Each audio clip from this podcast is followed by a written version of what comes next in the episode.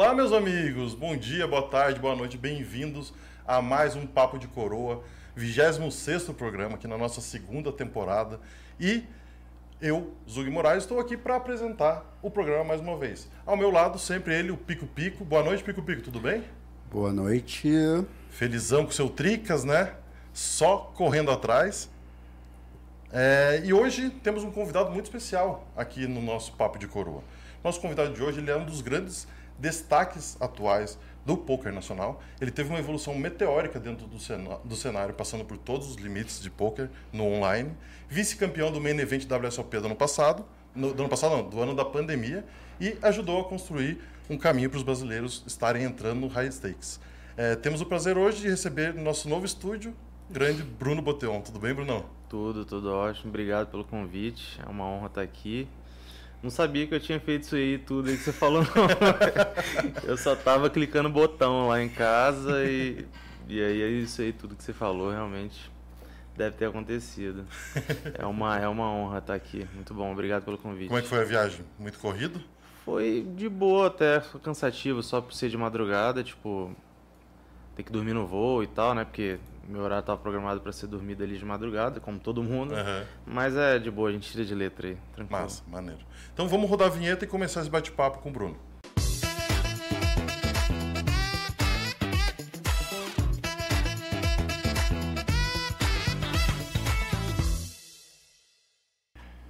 E antes de a gente começar a trocar essa ideia, vamos falar um pouquinho dos nossos patrocinadores, quem faz isso aqui acontecer. Então, primeiro, falar do Midas Poker Team, as inscrições do Midas Team estão abertas no www.midasteam.com.br. Lá você pode se inscrever, conhecer toda a estrutura do time. Você pode também conhecer um pouquinho dos bastidores do time no Instagram, arroba MidasPokerTeam. Então, segue lá para começar essa sua caminhada. E quem também é nosso parceiro aqui é a Midasware. Então, nosso convidado sempre recebe um presentinho da Midasware e o Pico Pico vai falar um pouquinho mais enquanto ele abre as coisas que a gente vai dar para ele. A Midasware é a loja da coroa mais querida do Brasil. E se você ainda não conhece os produtos, oh, acesse aí www.midasware.store. Pode abrir. Que Nós estamos com novas coleções da The Union. Temos a coleção da Reg Life e promoção de Dia dos Pais. Opa! Qual que é, é o cupom? Cupom Coroas do Papai, 20% no site inteiro. E, para quem é membro da Reg Life, pode usar também o cupom Papai Yuri. Papai Yuri, justo. Papai Yuri, 20% de desconto nos produtos da Reg Life. Então acessa lá a Midas Store rapaz. e garanta o presente do papai. Primeiro ah, dia dos pais do Pico Pico também, né? Tinha que ter um cupom do Pico Pico. É verdade, meu primeiro dia dos pais, né? Será que eu vou ganhar presente? Vai, vai. Ellen, aqui fica o recado, por favor, né? Midasware tá com promoção, inclusive, se quiser dar pro Pico Pico um presentinho. É isso. Vou pedir para zoar. então, é isso. Sigam também a gente é, nas redes sociais, no Instagram, arroba Papo de Coroa Oficial. No TikTok a gente também está lá no Papo de Coroa Oficial. E a gente também está disponível para você ouvir essa conversa depois no Spotify, Deezer e todas as plataformas de podcast. Então, se quiser ouvir o programa depois, ele vai estar lá disponível para vocês. E para você que está ligado no programa e ainda não se inscreveu no nosso canal do YouTube ou na Twitch, se inscreva agora para ficar sabendo de todas as novidades, ative o sininho na Twitch, vire sub no nosso canal. E não se esqueça de ativar os lembretes dos próximos episódios. Verdade. Todos lá no YouTube. E vem com a gente. Na, na Twitch, Midas TV 01 e no YouTube, Papo de Coroa Oficial. E os canais de cortes. Você que não gosta de assistir o podcast inteiro, pode só assistir os cortezinhos lá, são separados com cuidado. Sobe um corte novo por todo dia tem corte novo lá, os melhores momentos cortes do Papo de Coroa no YouTube. Perfeito, perfeito. E quem quiser fazer perguntas para o Bruno, disse que vai responder tudo aqui que vocês mandarem hum. depois. Ah, esse negócio vai dar merda, vai dar merda. Eu tô de olho aqui no chat da Twitch e do YouTube. É, Quem é, então, quiser mandar pergunta, só escreve lá que o Brunão vai responder tudo no final. Hein? O Pico Pico faz uma moderação ali para não passar nada tão, tão grave. é bom, é bom fazer isso. Ó, virei jogador agora do Midas, viu? Contratado. Contratação aí do Midas. Amanhã já tô começando os trabalhos aí. Daniel, Daniel fica esperto, Daniel. Rapaz, que bonézão bonito, hein? Oh, Combinou até com o casaco aqui, ó. Show de bola, vou deixar lá e vou usar. Maneiro, maneiro. Obrigado pelo presente aí, Midas.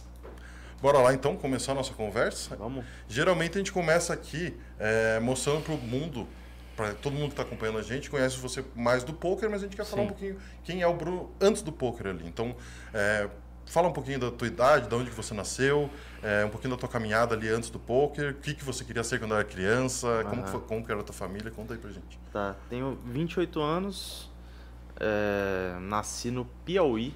Piauí? É.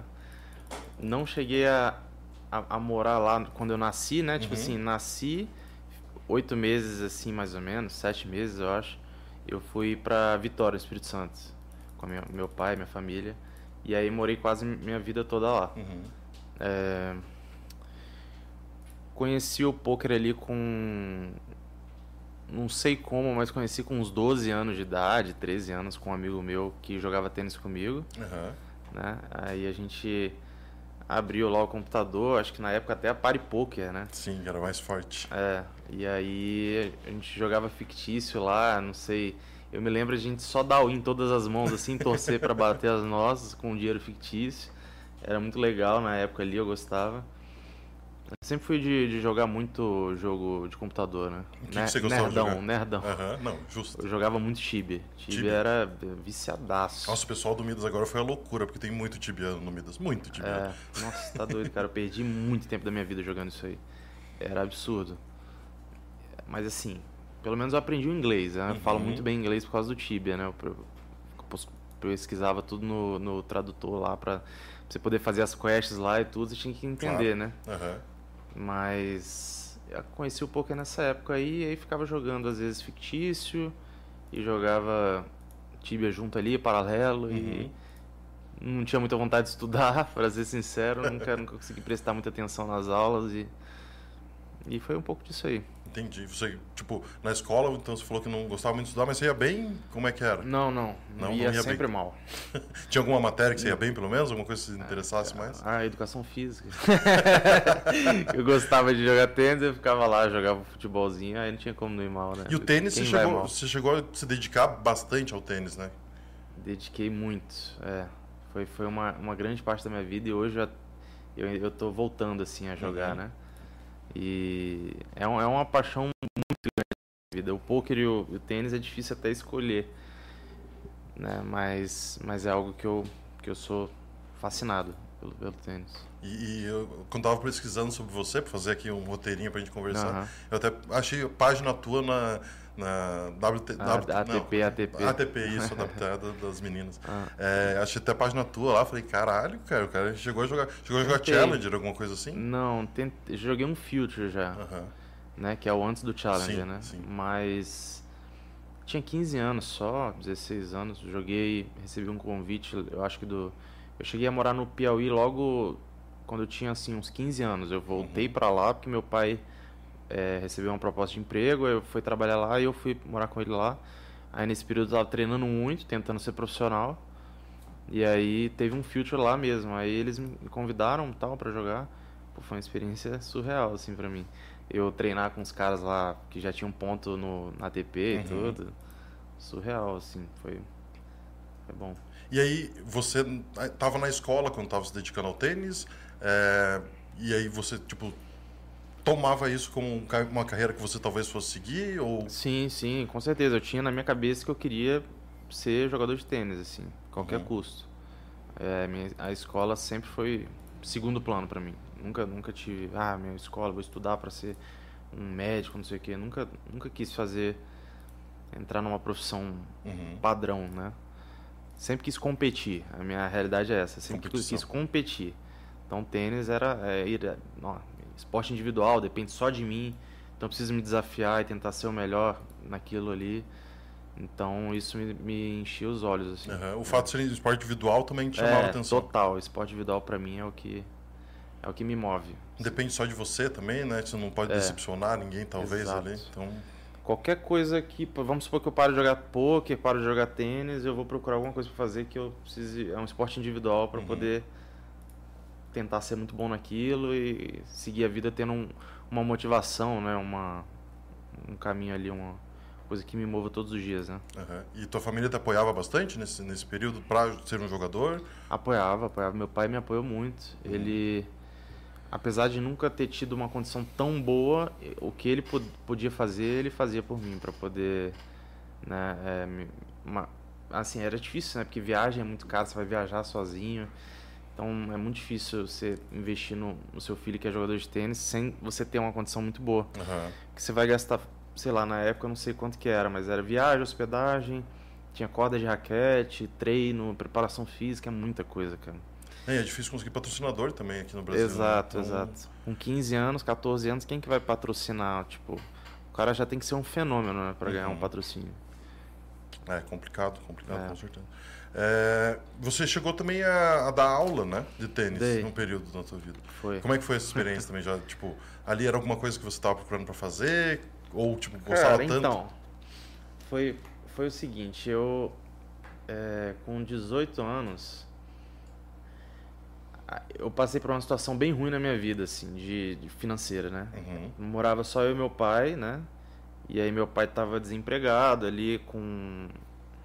Inclusive mandar um beijo pra ele, que eu acho que ele tá assistindo aí. Pode deixar, pai. Eu vou falar mal às vezes de algumas coisas, mas eu vou falar muita coisa boa também. É, ele, ele sempre se esforçou assim pra tentar me dar uma condição boa e tal, mas Uhum. nunca teve uma uma como é que fala aquele as pessoas que têm que ter uma inteligência ali para poder administrar o dinheiro, entendeu? Então assim, 2000 eu tinha 18 anos, 10 anos atrás, né? 2013 ali, a gente passou por um perrengue muito grande, né? É, morando só eu e ele ali, minha mãe é falecida, né? Uhum. É, quando eu tinha uns 10 anos, eu acho, ela faleceu. Aí quando, aí quando eu tinha esses 18 anos, a gente tava, tipo assim, literalmente passando fome. Tipo, Não ter nada, tipo, você tudo. ter, abrir a geladeira e você ter- ver só água, tá ligado? E aí você ter que pedir, tipo, cesta básica mesmo. E enfim, é, foi, foi um período muito ruim, muito ruim. Né? E aí, nesse período, eu falei, porra, preciso fazer alguma coisa, né, cara? Tipo assim, meu pai não tá conseguindo aqui, che- cheio de dívida, não sei o quê, tem que pedir pra agiota dinheiro, umas Sim. paradas assim, pesadas. Eu tenho que fazer alguma coisa. O que, que eu posso fazer? Eu tenho 18 anos, pô, tenho saúde aqui, pô, jogo muito bem tênis, né? Minha vida toda eu fiz isso. uhum. Aí eu lembro que teve um dia que a situação estava muito ruim lá em casa, assim, que a gente estava sem comer alguns dias, assim, praticamente. Eu me lembro disso. E aí eu, eu pedia, tipo assim, para um, um professor de tênis meu de muitos anos, né, que ele me ajudou. Carlos, o nome dele, eu tenho um carinho muito grande por ele. Porque quando minha mãe faleceu, né, aí teve um perrengue muito grande lá também, que aí eu não tinha condições de continuar jogando tênis, né? E aí ele me deu aulas de tênis gra de graça, né? Então aí, 18 anos, rolou de novo de ter esse perrengue aí. E aí eu, eu pedi pra ele, tipo assim, 50 reais, eu me lembro. Na, pra ele me emprestar pra eu fazer uma feira lá. Porque, tipo, não tinha nada, né? Aham. Aí ele foi, fez lá a, a feira lá na, no supermercado. E aí depois disso ele falou, cara, vamos- tentar fazer alguma coisa, vou tentar te colocar pra dar uma aula de tênis aqui. Eu falo com, com um parceiro meu aqui que, tre que também treina, ele pode te ajudar. Pô, eu falei, pô, topo, né? Vambora, vou, claro. fazer o quê? Então nesse período eu já sa- sabia que eu não ia conseguir jogar tênis pra, pra minha vida, né? Então aquilo ali me deixava bem triste, né? Porque meu grande sonho foi por água abaixo, nunca tive dinheiro pra bancar. E aí eu comecei a dar aula de tênis, me dedicava assim pra caramba ali pra dar as aulas ali, tentava, eu era muito teórico ali, gostava de conversar muito. Eu sempre fui assim e aí comecei a sair da, da, da merda ali, da miséria. Então assim, como ganhei um, tinha o primeiro aluno lá, sei lá, ganhava 180 reais, já era já era, sei lá, umas marmitex lá, Sim, entendeu? Tipo claro. assim, eu já conseguia almoçar, né? E aí eu às vezes compartilhava com meu pai esse, esse almoço. Então foi um período bem. Aí já consegui outro aluno, aí eu fiz uma turma de criança, cara, aí foi. Começou a se levantar ali. Pro... É, e eu sempre joguei poker com dinheiro fictício, e eu sempre. Tipo, nos 17 aos 18 ali eu comecei a gostar muito de poker. Uhum. Que eu já meio que já tava assim, cara, não vou ter dinheiro pra jogar tênis. Poker era uma paixão muito grande desde criança ali. Aí eu, eu ficava assistindo vídeo desde 16 anos, 15 anos, eu assistia vídeo todo ano, cash game. Tipo, vendo, caramba, esses caras ganham, tipo assim, eles não dependem da sorte, isso é Uhum. uma, uma parada sempre aqui ganhando. que é, ele, tipo, é uma parada que depende do cara. Aí eu jogava fictício lá, tribetando light, os caras forbetando, igual um maníaco, tentando imitar os caras do sinistro lá. Aham. E aí foi isso. Aí com o dinheiro do, do, do tênis ali, eu saindo da miséria já, que sobrasse ali era, era lucro ali. Pra mim, só de estar morando num lugar legal, dormir num- numa cama ali comer, era o que precisava. Uhum. Aí eu fui botando o resto do dinheiro no poker, né? Mas começou jogando um livezinho, começou jogando um. Comecei jogando live.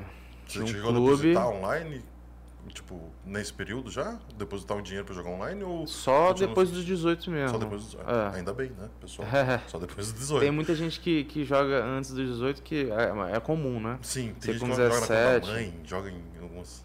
É, eu acho que na verdade eu joguei com 17, se eu não me engano. Eu acho que eu joguei com 17, mas eu não tenho certeza. Eu acho que eu joguei com 17 e eu até acho que depois eu mandei pro, pro site lá de poker, tipo, ó, eu joguei aqui, queria que você deletasse essa conta, não sei o quê. É maneiro, acho que foi, foi isso mesmo. E aí, 18 anos, aí, pô, dava numa, as aulas de tênis e tal. Aí eu já vi ali, sei lá, 50 reais sobrando. Porra, eu acho que eu vou me arriscar, vou naquele clube ali. Aí pesquisava, onde que tem um clube aqui? Né? Aí ia lá, jogava, ia nervosaço. e aí, cara, sempre. A primeira vez que eu entrei, eu me lembro que eu já ficava olhando quem era o cara que ganhava as paradas, entendeu? Tipo assim, eu sempre ficava olhando quem era o melhor do, negócio pra poder tentar falar, pô, como é que eu consigo chegar nesse cara aqui, ser Aham. melhor, ser melhor ali. Não assim, a competição com o cara, de eu tentar ser melhor que o cara, mas tipo assim, será que eu consigo eu ser tão bom assim quanto o cara, Uhum. entendeu? Então, ficava sempre perguntando. Aí, por exemplo, eu lembro que na primeira vez que eu ganhei, que eu, que eu, joguei um, no torneio, eu, eu fiquei na cola do cara que ganhou o torneio. Eu, eu fui eliminado e fiquei lá esperando até o torneio acabar, só assistindo. Aí o cara ganhou, eu fiquei perguntando, pô, mas parabéns, mas como é que você fez aí essa jogada? Não sei o que. Ficava, tipo assim, enchendo o saco, entendeu? Aham. Dos caras. Curioso. É, pra poder. Na minha cabeça ali já. Meio que indiretamente eu já tava querendo aquilo pra mim, entendeu? Uhum. O poker, né? Com 18, 19 anos. Ah, você viu uma possibilidade É, ali, né? Exato. Maneiro, maneiro. É, você sempre com- já comentou em entrevistas passadas sobre essa tua competitividade. Ela vem do mais do tênis ou ela já vem de antes? Você já sentia isso, tipo, quando bem criança, ali, antes de começar a treinar? Vem do, vem do tênis, vem do Vem do tênis é. mesmo. E nessa caminhada você chegou também a fazer faculdade, né? No meio do Fiz. caminho ali, você terminou o ensino Fiz. médio e chegou a fazer faculdade. E você escolheu o curso de psicologia Foi. na, na primeira ali. Você Depois- leu mesmo, hein, sobre, Claro, sobre... claro, você acha que, pô, meu trabalho, irmão. boa, boa, boa, isso é bom. É, e depois, óbvio, você trocou para educação física por causa do tênis, mas por que, que você escolheu psicologia no começo? O que, que foi que te levou a isso? eu sou muito observador e, e eu eu tenho eu tenho muita empatia né Uhum. com, o ser humano em geral assim e aí eu gosto muito de saber o que está acontecendo com uma pessoa quando ela está muito mal entendeu sempre tive isso aí Uhum. aí eu tive o sonho mesmo era uma paixão muito grande minha psicologia e até hoje eu com certeza na minha vida vou fazer psicologia depois que eu sair do poker né sair não mas às vezes vamos supor diminuir, né? Uns Claro. 40 anos ali, sei lá. Aí eu, eu, eu escolhi fazer psicologia, só que assim, curso caro, né? Curso caro. Curso caro, então tem que ser aquele, o FIES, né? Tem que pegar pelo FIES, não sei o Uhum. quê. Só que aí, no, no período, misturou tudo, porque eu dava aula de tênis, aí fazia psicologia E tava jogando pokerzinho. e tava jogando um poker. E aí, cara, cara, confuso, né? Porra, Sim. que que é isso? Porque eu não queria. Pra mim, o poker não tava sendo só jogado só pra, por jogar. Uhum. Pra mim, eu tava jogando querendo algo, entendeu? E aí, eu fazendo psicologia, psicologia, tipo assim, pô, eu quero ser psicólogo, eu quero ser jogador de poker. O que, que eu quero? Eu tô dando aula de tênis, eu quero dar aula de tênis. Três coisas ali, o que, que eu escolho, tá ligado? Sim, três caminhos totalmente diferentes. E eu fazia dos três ali, né? Aí, cara, o poker foi entrando muito mais ali. Eu me, eu me identificava com a inde- independência, eu precisar depender de mim ali, fazer meus horários e, e, e me matar para tentar ser um cara muito bom. Esporte individual, competição, porra, isso aí é, é, o, é o tudo pra mim, entendeu? Uhum. Aí fui, tipo assim, deixando de lado a psicologia. No primeiro período ali já entrei meio indeciso, porque, pô, meu pai queria que eu fizesse alguma coisa, né? Uhum. Então eu entrei, mas entrava já, tipo. Às vezes ficava jogando pôquer ali no celular, dentro da, né, online ali, com 18 anos. É, aula de tênis eu comecei a diminuir também. Eu já, nessa época aí, eu tive que aumentar a intensidade de alguma coisa, aí eu escolhi o poker para aumentar a intensidade. Né?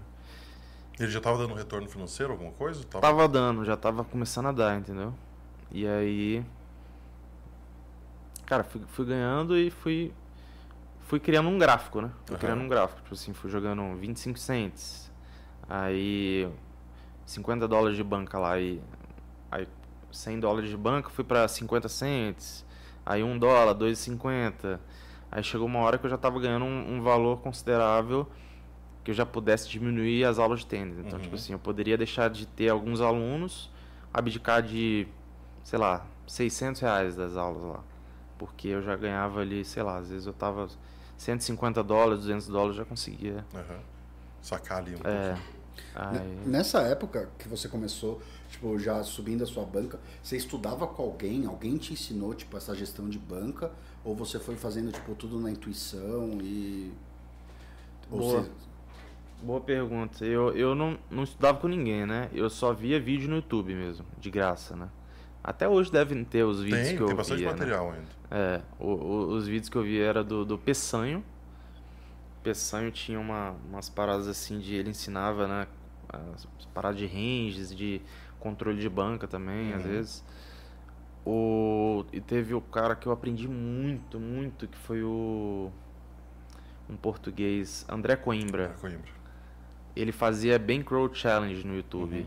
E assim, na época ele fazia umas paradas que não existia, quase que era tipo assim, vídeos no YouTube de duas horas, uma hora.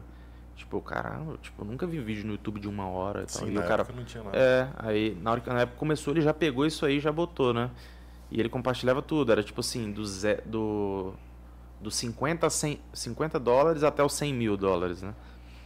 Então, eu tentava imitar de alguma forma ali, tipo, Uhum. né? Ele, obviamente, ele já tinha um conhecimento muito grande, então ele ia muito rápido, né? Então, assim, eu tentei fazer o que ele tava fazendo dos 50 dólares ali, entendeu? Eu tinha 50 dólares, eu falei, pô, ele tem 50 dólares, eu tenho também. Aham. Porra, eu vou tentar fazer o que ele tá fazendo, vai que eu consigo subir também. Aí fui subindo através disso, entendeu? Só que com muito mais tempo, né? De, de, pra poder. Você Claro. vai errando muito. Estava saindo do zero também de conhecimento técnico, né? Então, É. É. E aí o, Pe- o Peçanho tinha muito vídeo no YouTube também que ele ensinava. Tinha o, o lifestyle dele ali de motivacional, hardcore. Ele é Aham. sempre, né? Tem essa sempre, parada assim. sempre gostou. aham. Então eu fui juntando tudo isso, todas as informações que eu tinha no YouTube e fui fazendo. Eu lembro que na época tinha o Von Baranou, já viu Sim, esse cara? Claro. Então ele fazia Bankroll Challenge em Sitting Goal. Então eu comecei a tentar imitar ele também. É, jogar 18 players, né, turbo. Aí eu jogava, ele jogava 30 mesas ao mesmo tempo. Tudo tipo stacked, né? Uma mesa aqui, você faz a ação, já aparece a de baixo, não é um monte, é uma e vai aparecendo. Aham. Cara, eu botei 30 mesas lá também. Tá ligado? Só que 50 cents e fui tentando, tipo, 50 a galera cometia muito erro, né? Então, não era eu jogava muito, eu fui treinando a, a, a jogar muita mesa, porque eu Aham. comecei nesse sitting goals para construir a banca. Então eu via lá, tipo assim, na, na época no Poker Stars, né? Você dá o Ctrl F, por exemplo, esse Von, Von Baranoa aí que fazia o desafio. Você dava Ctrl F nele, ele tava lá em 28 mesas, 30 Na mesas. aham. Eu Falei, pô, vou fazer essa parada também. Aí às vezes eu chegava e jogava 28, 30 mesas, foda-se. Aí dava o Ctrl F, tava meu lá, porra, tô no caminho, tô no caminho. então às vezes eu cometia muito erro, obviamente, mas eu, eu me. Eu. É um erro barato, entendeu? Sim, sim. Porque 50 cents, 18 players. Então, assim, eu vou errar, vou errar, vou errar, vou errar. Vou perder pouco de dinheiro nessa parada. Poderia perder e eu ia aprender muito. Sim. Entendeu? Então é aí que tá a parada. Tem muita gente que acha que, tipo, você vai errar muito, entendeu? Você eu só, errar, eu né, só, exato, eu só consegui conquistar o que eu conquistei até hoje, que eu me dei muito luxo de cometer muito erro, Uhum. mas erro mais barato. Sim, sim. É, e acho que, tipo, nesse, nesse formato de City Go que você jogava, eu cheguei a jogar Turbo também, City Go, e você trabalha muito pré-flop. E É. quando você chegar no MTT, É, cara, você vai chegar com um pré-flop muito afinado já. Então vai te Exato. facilitar muito. Eu não me lembro quem que foi que o cara que falou, mas eu não sei se foi o. Acho que foi o Peçanha, foi o Peçanha mesmo na época. Ele falava que o Sitting Go você treina todas as partes do torneio. Uhum. Tipo assim, tem na época, não sei hoje, mas eu acho que ainda tem. Na época tinha no PokerStars Sitting Go de 18, de 9 jogadores. Então você já treina a mesa final, Sim. tá ligado? Tem o de 18, então é a reta final. Uhum. E eu jogava todos esses, entendeu? E aí tem o de 45, né? E depois era o City Aí 180, entendeu? E 360 até tinha. É né? verdade, tinha, um- tinha um mais baratinho. Então você pega todas as fases do torneio, entendeu? Uhum. E aí. E foi isso que eu fiz. Eu falei, pô, vou jogar todos esses. Aí ele falou assim: quando você se sentir preparado, você vai pra MTT. Quando você masterizar tudo isso aí e tal, achar que tá dominando o jogo. E foi o que eu, o que eu fiz. Seguiu o que ele falou lá também. Maneiro, maneiro. E depois de uns anos aí, eu, eu tive o prazer de estudar com ele. Tipo, em 2020, 2021, eu estudei com ele. e, Pô, ele me reconhecia pelos meus feitos, tá ligado? Aham, Foi irado demais, isso aí, pô. cara. O cara me chamar de ídolo. O meu ídolo, tá Aham. ligado? Porra, tá doido, cara. Não tem preço isso não, velho. Animal. É animal demais. Velho. se você estiver vendo isso, responda minha mensagem no WhatsApp. Eu estou tentando te trazer aqui. Fale comigo. Cara, ele, é- ele realmente é um cara. Hoje ele tá muito low profile, né? Sim. Ele tá na dele ali, vivendo a vida dele. É, eu diria que ele é um dos caras mais é, puros, gente boa que eu conheço, assim. Cara, pra você ter noção, ele, a gente estudava junto ali, 2020, 2021. Ele, antes de estudar, ele fazia uma oração, entendeu? Tipo, ele sempre falava, tentava colocar a pessoa que tava com ele no, é, perto dele, tipo, botar pra frente, falar que, que ama a pessoa. Então é um cara que ele não, não se importa em mostrar ali uma vulnerabilidade. Sim. Isso é muito bom, muito bonito. E além de ser um cara resiliente demais, vive agora, ele teve uma, acho que foi uma filhinha, né, há um tempo aí. Tá vivendo a vida dele tranquila, não se importa mais com com os holo- holofotes, né? Aham. Então, eu, assim, dou, dou muito valor ao, à vida que ele tem hoje, assim. E até quando ele era, tipo, crusher, conhecido mesmo, ele não gostava tanto de aparecer, não gostava tanto É. de, de dar a cara dele, mas, pessoal, o espaço tá aberto. Dá pra, contar dar, a dá pra dar uma, uma chance aí, pessoal. Eu sei que você tá nessa. A gente trata bem o convidado, não pegada, trata? trata, Então, por favor, faz a Aqui, ó, pra os nós. caras compraram aqui até pra mim aqui, ó, uma H2O. Tô fazendo propaganda, não tem problema? Não, não tem problema não. Vai que o jogador só Já quer patrocinar a gente. Paga nós, H2O. Paga nós um dia. Ai, ai, É, cara, eu queria voltar um pouquinho pra falar é, da- das dificuldades que você passou. Porque assim, a gente vive num meio do poker que, querendo ou não, é bem elitizado. É bem. As pessoas que conseguem chegar no topo geralmente têm um background que é um auxílio de família ou um auxílio de apoio ali. É, e o que, que você diria para uma pessoa que passa por dificuldades? Uma pessoa que não tem uma condição. Porque, cara, você estava, como você falou, você estava fazendo três coisas gigantescas ao mesmo tempo, se esforçando, dormindo muito pouco, provavelmente, se esforçando bastante. É, O que, que você falaria para alguém que tem dificuldades, mas também tem o sonho de jogar poker? Cara, é, é difícil isso, hein? É, eu eu sofri muito. Eu não queria que ninguém passasse muito pelo que eu passei no Perfeito. início ali. É, eu, eu não conseguia dormir às vezes também, né? Tipo, tinha noite que eu não dormia porque eu, eu ficava com medo de não conseguir pagar uma conta ali de luz ali de, sei lá, 200, 300 reais, né? Uhum. porque eu tinha que ganhar no Sitting Goal para pagar. Eu já tinha abdicado um pouco do tênis, então abdiquei da minha renda. Então, se eu não ganhar no Sitting Goal ali, eu não ia conseguir pagar uma conta, ia ter que pedir pro meu pai, é ruim. Então, eu ficava noite sem dormir, né? Não, não indicaria al- alguém a largar o, a segurança para jogar poker. Não, não, não faria. Até porque eu, eu só larguei a faculdade mesmo quando eu tinha um, um bom lucro. Então eu Uhum. fui fazendo duas coisas ali. No caso, eu fiz a psicologia e eu parei, né?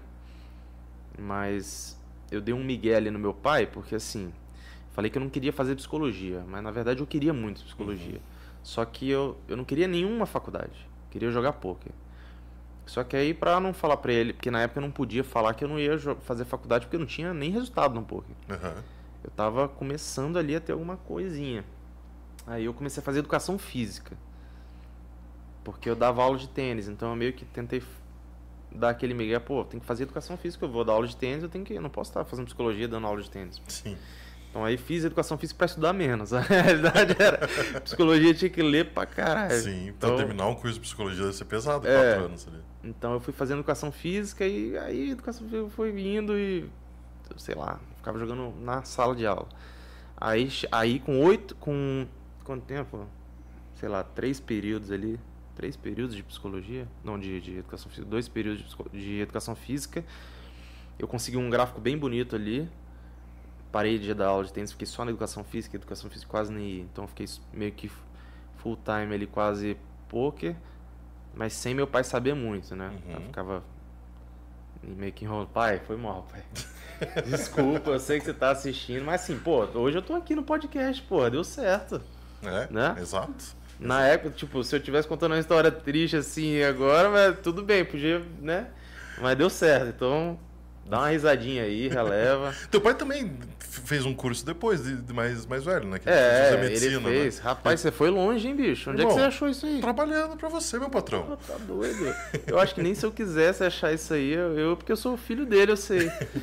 ele tem 74, 75 anos, ele, ele formou agora em medicina. Formou? Que massa, é. cara. Parabéns. Como é o nome Luiz. dele? Luiz. Parabéns, Luiz. Só medicina? Bem ele, tranquilo. Ele, é, só medicina. É, escolheu um curso tranquilo. Vou fazer um curso de é, medicina. Só. É meio. Puxei essa. Eu sou doido igual ele. então onde é que eu tava mesmo? A gente tava falando do. A gente tava falando da, da do fato de você estar fazendo várias coisas para conseguir. Tá. Aí eu tava é, fazendo educação física, só que sem querer muito, uhum. então eu meio que fui dando aquele migué, né? Aí quando eu fiz um gráfico bem bonito ali, tipo, bem bonito que eu digo, sei lá, ganhei 15 mil dólares ali na época, em, em, um ano e meio ali fazendo faculdade, dois uhum. anos fazendo faculdade ali, de qualquer jeito. No final de 2016 por ali, né? É. Aí uns 10, 15 mil, mas muitos jogos, né? Que eles uhum. xingou os 30 telas por vez e tentando fazer todos os challenges que eu via lá, os caras fazendo imitar. Uhum. E aí foi dando certo e tal. Aí eu mostrei para ele, assim, e aí peguei uma revista na época, não lembro qual era a revista, falei, aí peguei, tipo assim, vou, vou hoje convencer ele que eu preciso parar de fazer essa educação física e jogar poker, entendeu? E essa conversa, como é que foi? Cara, foi, foi, foi boa, foi boa, me surpreendeu muito. Uhum. Porque ele sempre foi muito contra jogo, assim, em geral, tipo, acho que ele comentou até que o, o pai dele perdeu muita coisa lá, né, o meu avô, não sei o que, com o jogo. Então, assim, é, é foda você falar para uma pessoa que é mais velha que, que o poker não é um, um, um, jogo de azar, né? Claro. Então, a pessoa precisa querer pesquisar. E geralmente as pessoas não querem muito pesquisar. Ah, não, tá doido, jogo de azar mesmo, não sei o quê. Então, a pessoa precisa querer ir atrás. Então, aí eu fui, peguei uma revista lá, peguei um, uma revista de, de, de um cara que, ele, que eu conhecia, que ele sabia também é, peguei meu gráfico, ó, eu tô, tô indo bem aqui e tal, tô indo desse jeito, meu gráfico é esse aqui, isso aqui são os meus ganhos. É, essa aí mostrei na revista, ó, esse cara aqui ele vai bem, não sei o que, pá. Eu queria te pedir para fazer um teste e, e, largar a faculdade pelo menos por seis meses ali e, e, ver o que que dá, porque eu acho que se eu conseguir fazer esse gráfico aqui fazendo a faculdade, uhum. imagina se eu me dedicar 100%, entendeu? Aí ele teve uma, uma reação muito boa, cara. para quem eu imaginava que teria, né? Ele, pô, não, realmente você tá indo bem aqui e tal. Se você quiser fazer esse teste, faz. Vai lá, faz a sua escolha e tal, não sei o quê. Eu, pô. É agora. Vamos lá, vou abrir 30 telas agora nessa porra e agora não tô nem aí. Educação física, caralho. E aí. E foi isso, cara. E aí foi. E aí não parei mais. Aí acabou. Aí esses seis meses aí, três meses ali eu já tava voando que na época eu acho que eu fiz essa, tomei essa decisão e eu já entrei para um time, né? Uhum. Eu fui indo, indo bem ali por conta, mas aí depois eu entrei para um time. E aí, meu amigo, foi meteórico, igual você falou no início mesmo. O início também foi Aham. muito meteórico, não só 2020, mas todo o percurso ali. Sim, sim. É. Deu- tipo, eu acompanhei teu gráfico ali pra dar, dar uma olhada. E é bizarro, tipo, você tem 20 mil jogos com 7k up, que é a parte que tava jogando no City Goal. E aí você tem um hit que eu até vou falar dele, tipo, você lembra dele, não sei se você lembra, mas de um HU do Bounty 33 de 2016 Claro você perdeu. Que, tipo, deu uns 5k ali e, cara, teu gráfico, pum, daí começa tum, tum, tum, tum. É, Muito maneiro, tipo. Hoje em dia, obviamente, você joga bainhos muito mais altos, mas você lembra ainda desse momento de. claro, o Bounty 33 eu lembro no domingo. Jogava por conta ali. Jogo por conta hoje, mas assim, Sim. na época antes do time, né? Uhum. Esse, esse Bounty 33. Foi. Porra, tá doido, cara. Esse momento aí foi. Assim, eu não. Eu não. Eu não é uma, era uma sensação muito ruim viver aquilo.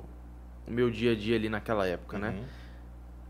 É, eu eu tava fazendo o meu meu controle de bankroll lá, só que aí comecei a jogar um pouco mais caro. E aí, vamos supor, eu não, eu não me lembro os números agora, muita, foi muita coisa que aconteceu. Aham. Mas assim, vamos supor, eu tinha mil dólares fazendo aquele, aquela escada. Aí comecei a jogar MTT. Jogando MT, MTT, aí dos mil eu fui pra 300, cara. E era a minha vida aquilo Sim. tudo indo por água abaixo, jogando por conta. Então, nesse período aí eu não conseguia dormir, nesse período. E aí eu já tinha falado pro meu pai que eu ia pagar uma continha ali de internet, de luz, então tipo, eu tinha que tirar ali 100 dólares ali por mês. Na época o dólar era dois e pouco, Dois e entendeu? pouco, aham. Então, 100 dólares não era assim. Então, se eu tirasse 100, 150 era metade da banca, entendeu? Então, como é que eu vou falar que eu não pago a conta e eu pedi pra sair da faculdade, entendeu? Uhum. Cara, eu não conseguia dormir mesmo. Aí, eu lembro que eu tinha 300 e poucos dólares na conta. Eu tava assim. Minha cabeça já não tinha cabeça mais pra jogar. Aí eu ainda tava fazendo uma besteira, tipo assim, jogar mais caro pra tentar o Big Hit e tentar, né, conseguir dar a volta por cima. Aí eu lembro que nesse dia, nesse domingo, eu joguei um satélite pra esse 33. Eu não ia jogar um torneio de 33 Aham. com 300 dólares na, na banca. Então eu joguei um satélite 3,30 e aí eu puxei a vaga. Eu falei, porra, sonho. Cada bounty que eu puxava era Ia porra, direto teu banco comemoração grande. Aí, cara, deu no que deu. FT, heads up, bicho, 5 mil dólares. Puta maluco, cara. Aquele momento foi um dos momentos mais felizes, assim. É... Você tava em casa com teu pai? Não, acho que ele não tava, não. Não tava. E aí. É, cara, eu ganhei esse, esse dinheiro. E aí. Aí comecei a jogar torneio de 33, 22, 33, 22, né, nessa faixa. Mais confortável. Só ali. que eu não tinha tanta ainda experiência pra poder jogar isso aí, né? Uhum. Foi, um, foi um risco. E aí aconteceu a mesma coisa. Aí o que aconteceu? Eu parece que eu, eu eu achei que eu ia sempre ganhar, vendia muito dólar, então eu ficava eu aproveitei esses esses 5 mil dólares aí fiquei vendendo pra Uhum. poder comprar umas coisinhas, pô, sair da, da miséria, né? Sim, sim. Tenho 5 mil dólares, eu quero comer bem no restaurante, tá ligado? Eu quero Comprar uma roupa. comprar uma roupa, comprar uma parada, não pedir pro meu pai, eu tenho o dinheiro. Uhum. Então, assim, dos 5 mil eu fui tirando, todo mês eu tirava, assim, tipo. E aí, se não dá bom no jogo também, meu amigo, aí tira o dinheiro e ainda dá ruim no jogo, Sim. a banca vai pra, sei lá, dois mil e pouco. Aí eu comecei a me preocupar de novo. Aí eu, caramba, de novo, meu irmão. Tem que agora acertar alguma coisa de novo. Aí, aí eu lembro que, tipo, desses 5 mil aí eu fui pra uns 700 de banca. Aí, meu amigo. Aí minha cabeça foi pro espaço. Eu falei, velho, eu não vou aguentar isso aqui não. Não vou aguentar, vou entrar pra um time. Uhum. E aí foi que eu entrei pra um time. E aí peguei assim dos 700 dólares eu. Não lembro se era 700, 400, alguma coisa assim. Peguei, guardei pra mim, vendi ali. E aí entrei pra um time. Aí fiquei com um dinheirinho ali. Pra caso no time não, não desse bom, né? Uhum. E foi isso. Você tinha passado antes do time, você tinha passado por uma experiência de backing, né? Tinha passado por uma experiência. tinha, que tinha, tinha. Foi bem no Eu- começo ali. Exato, é, eu fui. Quem me, quem me investiu em mim foi o Fernando Araújo, né? O índio. Certo. O VC Vem, O né? VC vem, aham. E o Bubble Boy BR, o Bruno, Bruno Severino. Eles são de Vitória também, né? Ah, tá. é. Espírito Santo. Nossa, eles é. são regs há muito tempo. É, eles são regs há muito tempo, cara. Aí eles investiram, tipo assim, eu não sei o que, que aconteceu, mas a- alguém me indicou pra eles. Na época eu era. Pô, jogava num clube, nem, nem tinha resultado online. Mas tinha os de golzinhos já. Eu tava Tinha golzinhos, tinha um gráficozinho lá, mas muito pouco. Uhum. Tinha gol de 25, 150. Os caras jogavam Las Vegas, entendeu? Sim, sim. Então, pô, eu aí jogava em clube, torneio de 50 reais e tal. Eu tinha uns resu- tive alguns resultados assim, mas eu sempre mostrei muito interesse. Perguntava tudo pra todo mundo, né? Aí acho que alguém me indicou, se, se bobear foi até o dono do clube, Uhum. Warlock, o, nome, o, o apelido dele. Ele, ele me indicou, acho. Eu acho que foi ele. Ele me indicou pro, pro Indy, falou, ó, esse menino bom aí e tal, se interessa e tal. Eles estavam procurando al- alguns cavalos assim que tivessem um perfil bom. Aham. Aí, não, aí, porra, quando eu descobri isso aí, eu falei, tá de brincadeira, pô. Me leva. Tá maluco. Eu nem acreditei. Aí eu lembro que o VCV foi me buscar lá em casa, cara. Pô, na época assim, eu só andava de ônibus e tal, tipo. Ele foi me buscar lá em casa pra ter a primeira sessão de coach, né? Na- Assistir um coach ao vivo. É, coach ao vivo. Maneiro. Na casa dele. Eu, Aham. Pô, vai me buscar. Caralho, tá maluco, me tremendo todo. Aí ele me buscou com um carrão lá, mano. Acho que era uma BMW lá. Tá maluco pra eu entrar naquele carro me tremendo todo? tá doido, o carro da. Porra, entrei ali e falei, porra, tô vivendo um sonho, velho. Tô vivendo um sonho, tá maluco? Eu tô entrando no carro do cara aqui, sinistro. Pô, te- não vou nem de ônibus, vou de BMW pra casa do cara, tem um coach ao vivo. Tá maluco. Ali, ali eu já falei, caralho, tipo, dá pra o cara. Tudo isso deve ser com o poker ele também, né? O Uhum. cara, na época ele era online crusher lá, né? Matava no online, além do ao vivo também, ele sempre teve muito resultado ao vivo. É, Enfim, aí o, o Bubble, pô, o Bubble era é, heads up de Sunday Million na época. Sunday Million era 215, gigante, Sim. batia o garantido, do- quase dobrava. Tinha poucos brasileiros que tinham, tipo, resultados gigantes exato. nele ainda. Então, pô, tipo assim, oportunidade insana, meu irmão. Aí eu lembro que eles me investiram em mim, só que o que aconteceu? Eles investiram em mim e em outro parceiro também, né? É... Eu fui bem, foi um mês e meio, se eu não me engano, de, de aula ali e, investi e, e jogando. Eu jogava até 8,80, se eu não me engano. E aí, nesse, nesse um mês e meio, eu lembro que eu ganhei mil e poucos dólares, foi sonho. Foi antes do Bounce 33 Aham. e tudo, né? Foi ali que eu peguei uma base boa até pra entrar no Sitting Goals, né? Aham. Então eu tive essa oportunidade inicial que me ajudou até entrar pro Sitting Goals, fazer todos os desafios e tudo. Aí ganhei uns mil e poucos dólares, só que aí a gente parou porque eles tinham muitas viagens pra fazer, tipo Vegas e tal. Eu lembro que eles foram pra Vegas, ficaram um mês lá, um mês e pouco, e a gente não tinha nem coach, então tava, tava ruim por causa disso, né? Aí eles decidiram parar, já que era só eu e mais um. Aí eu peguei minha parte do, do, do, do deal lá, do lucro, né? 400 e pouco, 500 dólares lá. E aí fui jogando ali até que eu vendi os dólares, aí aí quebrei ali no, no, nos 400, 500 dólares. E aí peguei 50 dólares emprestado com um amigo. Ah, rolou, rolou um empréstimo. Rolou. Eu pedi, eu pedi. Tem até essa conversa aí, depois eu vejo. Aí eu, eu pedi, o Nicolai é o nome dele. É, ele, ele também joga, joga ao vivo lá no, em Vitória. Aí o cara, olha só, cheguei pra ele, falei no WhatsApp, falei, cara, eu tô com. Tô com. Não é um projeto, mas assim, eu tô com umas ideias aí, eu acho que eu vou conseguir fazer 50 dólares virar 150 rapidinho, velho. Você consegue me emprestar e eu te pago com juros? tá ligado? Eu fiquei doido ali. Que eu comecei a ver. Ah, foi. É porque 50 dólares na verdade era o valor mínimo do challenge lá dos caras. Aham. né? 50, 100 mil, não sei o quê. Foi exatamente isso, cara. E aí eu peguei os 50 e tentei fazer igual o André Coimbra e deu muito certo, cara. Eu peguei os 50, foi tipo assim, transformei em cento e poucos assim, runei pra caramba também, bicho. tipo, jogava 25 cents, 45 players, mas Aham. assim, eu cravava um monte assim, crava quatro heads up de uma vez, era bizarro. E aí eu fui, paguei ele, o Nicolai lá, os 50 dólares, e aí eu fui.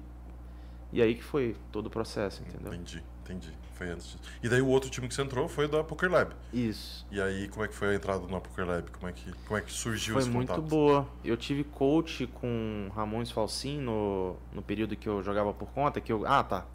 Esses 5 mil dólares do, do Bounce 33, eu peguei uma, uma parte e investi em coach também. Uhum. Então eu peguei lá 500, 600 dólares e paguei pro, pro Ramon para ter aula com ele, particular e tudo mais. Então uma, uma parte também foi em, em conhecimento que eu investi. Ainda bem. Ainda bem, ainda bem, pô. Aí, Não, e, cara, tô, sem, Pode sem falar. querer cortar, mas, tipo, todo, todo, to- todas as etapas ali sempre teve uma consciência muito grande. Tipo, a galera que tá começando geralmente não tem uma consciência de bankroll, uma consciência de investir já em coach no primeiro Aham. hit, ou alguma coisa. Então, isso já mostra, tipo, um caminho mais sério que você estava É. tomando mesmo. Eu sempre tive uma mistura de consciência com loucura, tá ligado? Eu nunca fui o cara perfeito de, ai, é conservador. Eu não sou muito conservador, eu sou estouro, entendeu? É, então assim, eu é porque ali naquele momento eu tava era sobrevivência, tá ligado? Uhum. Era sobrevivência. Então eu tinha que fazer o que os caras falavam. Era uma obrigação pra mim.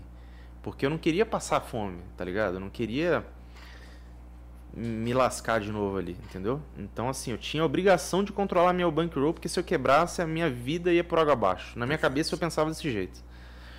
Mas, assim, depois que eu comecei a ganhar ali, tipo, 3K de banca, 4K, é, eu metia bala. Aí fazia o que eu não deveria fazer às vezes. É... A gente tava falando do Ramon, do coach que você... Isso, aí eu tive coach com ele, né? E aí eu. Ele até comentou desse time. Ah, que, que você acha de um time? Não sei o que, pô, legal tal. Mas aí na época eu tava ainda. Tipo assim, como eu tinha acabado de acertar os 5 mil, então eu paguei a ele os 600, ainda tinha uns 4k de banco. Eu falei, pô, vou viver o sonho de jogar por conta, não vou Aham. entrar pra um time. Aí foi onde que eu cheguei aos 700, 800 de banca lá. E aí eu falei com ele, pô, tenho interesse de entrar pro time. Quebrei. Quebrei, me ajuda aí. Aí. É... é, Foi isso. Aí eu entrei pro time, cara, e foi.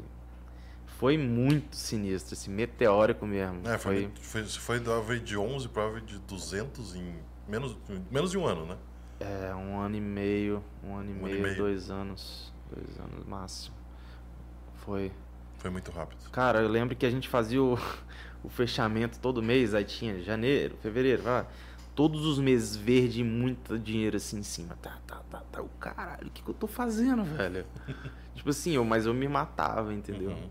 Eu me matava, eu não tinha vida. Eu não tinha vida. Eu passava, tipo assim, sei lá, seis meses em casa sem sair pra pegar um sol. Só pedia iFood. iFood e computador. iFood, computador, dormia. Tipo assim, pra mim não tinha vida mesmo, não, tá ligado? Vendeu a alma. É, eu entrei no jogo ali. Eu tava lá dentro e não saía do computador, entendeu? Não tinha ciclo social, não tinha nada. Às vezes eu- só saía pra jogar ao vivo, se eu puder. Não, se bem que eu acho que no time, na verdade, quando eu tava no time, eu não jogava ao vivo. Eu nem podia jogar ao vivo. Uhum. Eu só saía pra jogar ao vivo antes do time. É, era isso. No, no time eu só ficava 100% online. Era pá, pá, pá, pá, pá, pá, online. Não tinha vida, comia pra caramba e foi aí que eu ganhei muito peso. Uhum. Eu pesava 80 quilos quando eu tinha 18, 19 anos. Cheguei aí, olha só que bizarro. É muito ruim isso que eu fiz. Não façam isso, tá? É muito ruim pra saúde o que eu fiz. Eu pesava 80 quilos, era atleta, treinava 6 horas por dia, 18, 19 anos, e aí eu entrei pro time. Fiquei uns dois anos no time, um ano e meio, cara. Eu fui de 80 pra 116. Olha que 36 bizarro. E não saía de casa, né? Não fazia Sim. academia, não fazia uma caminhada. Era. Tava botando minha vida em risco, não sabia, né? Uhum. E. E foi isso, foi, foi sonho a entrada no time e o, e o percurso, né? É, então, falando um pouquinho dessa caminhada, você chegou a se mudar depois, foi para Maceió, e chegou a ser instrutor do time também. Como é que foram essas É. oportunidades foram surgindo? Como que foi, como que foi todas essas mudanças que aconteceram lá dentro ainda? Eu. Como eu tive muitos resultados bons no time, né? Eles me chamaram para ser instrutor. Uhum. Então tive que botar um pouco daquilo que eu botava no tênis, nas aulas de tênis, né? aquela conversar e tal. Aham. Então já tinha um pouco disso, isso me ajudou. Mas eu assim, eu nunca fui muito fã de eu gosto de dar aula, mas eu prefiro competir, entendeu? Pra mim a competição é é o que é o que me move, sacou? É... Então, assim, eu não tinha tanto tanta vontade, assim, de estar assim, porra, quero dar muita aula e, e deixar uns torneios de lado, Sim, entendeu? sim. Tipo, eu sabia que eu tinha alguns torneios que eu podia jogar, que às vezes era no horário da aula que eu tinha que dar, então eu não ficava muito satisfeito com isso, eu queria jogar. É... Porque, pô, no início ali, 19 anos, eu tava assim, com sangue nos olhos, entendeu? Sim. Queria ser um cara sinistro ali no jogo. Mas. Mas era legal, era legal. De, de, outro- de contrapartida, eu tinha uma. Uma facilidade ali de conversar, de tentar botar o que eu tinha pra eles, né? Assim, de conhecimento, né? Mas nunca tive tanto interesse ali na em procurar tanta teoria pra Uhum. ensinar, sabe? Tipo, um eu sou um cara mais intuitivo. Aham. Então eu gosto de, de jogar baseado no que eu sinto ali nas intuições. Óbvio, eu tenho tenho o entendimento da teoria, mas eu eu me dou muito bem com o jogo intuitivo. A realidade é essa. Então eu consigo fazer umas coisas que eu acho que pouca gente faz no, no jogo intuitivo, né? Uhum. Então, e eu misturo com a teoria também. Às vezes eu até sou teórico demais ali, eu falo, não, usa mais a sua intuição porque é um seu ponto positivo. Né? Às vezes eu tenho que é, sei que eu tenho que pagar uma mão ali na teoria, mas eu sinto que ali eu posso foldar aquela parada ali, Aham. porque na minha cabeça já aconteceu várias vezes o cara ter o jogo sempre, entendeu? Então eu sempre quero botar a minha, a minha intuição na frente do, da teoria. Justo. E aí, às vezes, isso não agradava muitos alunos, entendeu? Claro. Então, você, o cara quer ter aula com a pessoa, ele quer simplesmente a melhor, o melhor conteúdo teórico. Sim. Eu não, não sou muito fã, não gosto de estudar, cara. Uhum. Entendeu? Tipo, eu gosto de, de entender a teoria, mas eu não sou aquele cara que eu vou, ah, eu vou te mostrar tudo aqui que você precisa da teoria, de porcentagem, blá blá blá. Entendeu? Isso, não, isso não, não me agrada muito, até porque eu tenho que pegar muito tempo do meu dia e eu ia ter que jogar também. E eu queria jogar muitas horas, né? Sim, sim. Então é muito difícil fazer as duas coisas ao mesmo tempo, pra mim, né? Eu sou um cara que eu tenho um hiperfoco numa parada que eu faço, né? Então, se eu estiver fazendo duas coisas meia boca, eu vou estar muito infeliz, muito infeliz. Então, se eu parar com uma, fizer uma coisa muito bem feita, a minha vida tá ótima. Então, nesse período eu senti que eu tava infeliz por causa disso. Entendi. entendi. Então eu, acabou que eu não tava. Mas a galera ganhava, tá ligado? Tipo, eu, eu conseguia passar coisas boas. né? Claro, claro. Só que aula monótona não era bom.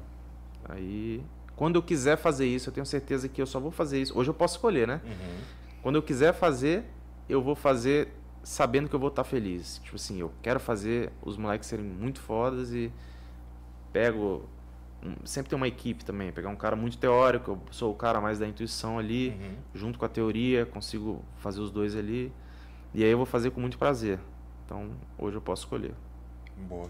É, a parada da intuição é interessante, porque a gente fala muito de, pô, um jogo matemático que a gente joga, pô, tem mu- muita coisa de teoria matemática, mas você desenvolveu esse. Tipo, a intuição não é um chute. Você também desenvolveu essa intuição ao longo dos anos. Tipo, você É. jogou 20 mil torneios É. de gol ali, e ali você pegou uma experiência. Eu costumo falar que quando a gente está estudando ICM, por exemplo, algumas vezes, tipo, eu acerto as coisas meio que naturalmente quando eu tava jogando, e depois eu vendo a teoria ela encaixa. Por quê? Pô, porque eu joguei lá 180 players, Aham. um monte também. Então, é, a, instui- a inst- instui- intuição, intuitivamente, intuitivamente. É, a intuição, ela, ela também é um, um skill, ela também é desenvolvida, não é tipo um chutômetro qualquer. É, é, é porque eu sou muito observador mesmo, como eu falei, Uhum. né? E aí é como se eu tivesse, eu tô armazenando aqui na minha database tudo que eu vejo tá aqui e tá guardado, entendeu? Então, se eu for jogar agora uma mesa, Uhum. já tá aqui na minha cabeça tudo que eu imagino que já possa acontecer numa mão aqui, num determinado spot. Igual o chat, chat GPT, Sim. tá ligado? Vai acumulando. Inteligência artificial. Então, tipo assim, é um acúmulo de database insano. Uhum. Chega uma hora que tem a resposta pra tudo que você quer ali. É, Então, assim, óbvio que eu não sou um chat GPT da vida, mas assim, eu tenho é, uma, uma ideia do que está acontecendo há muito tempo ali. Uhum. Então eu vou, eu vou acompanhando o percurso do jogo, do, do poker, né?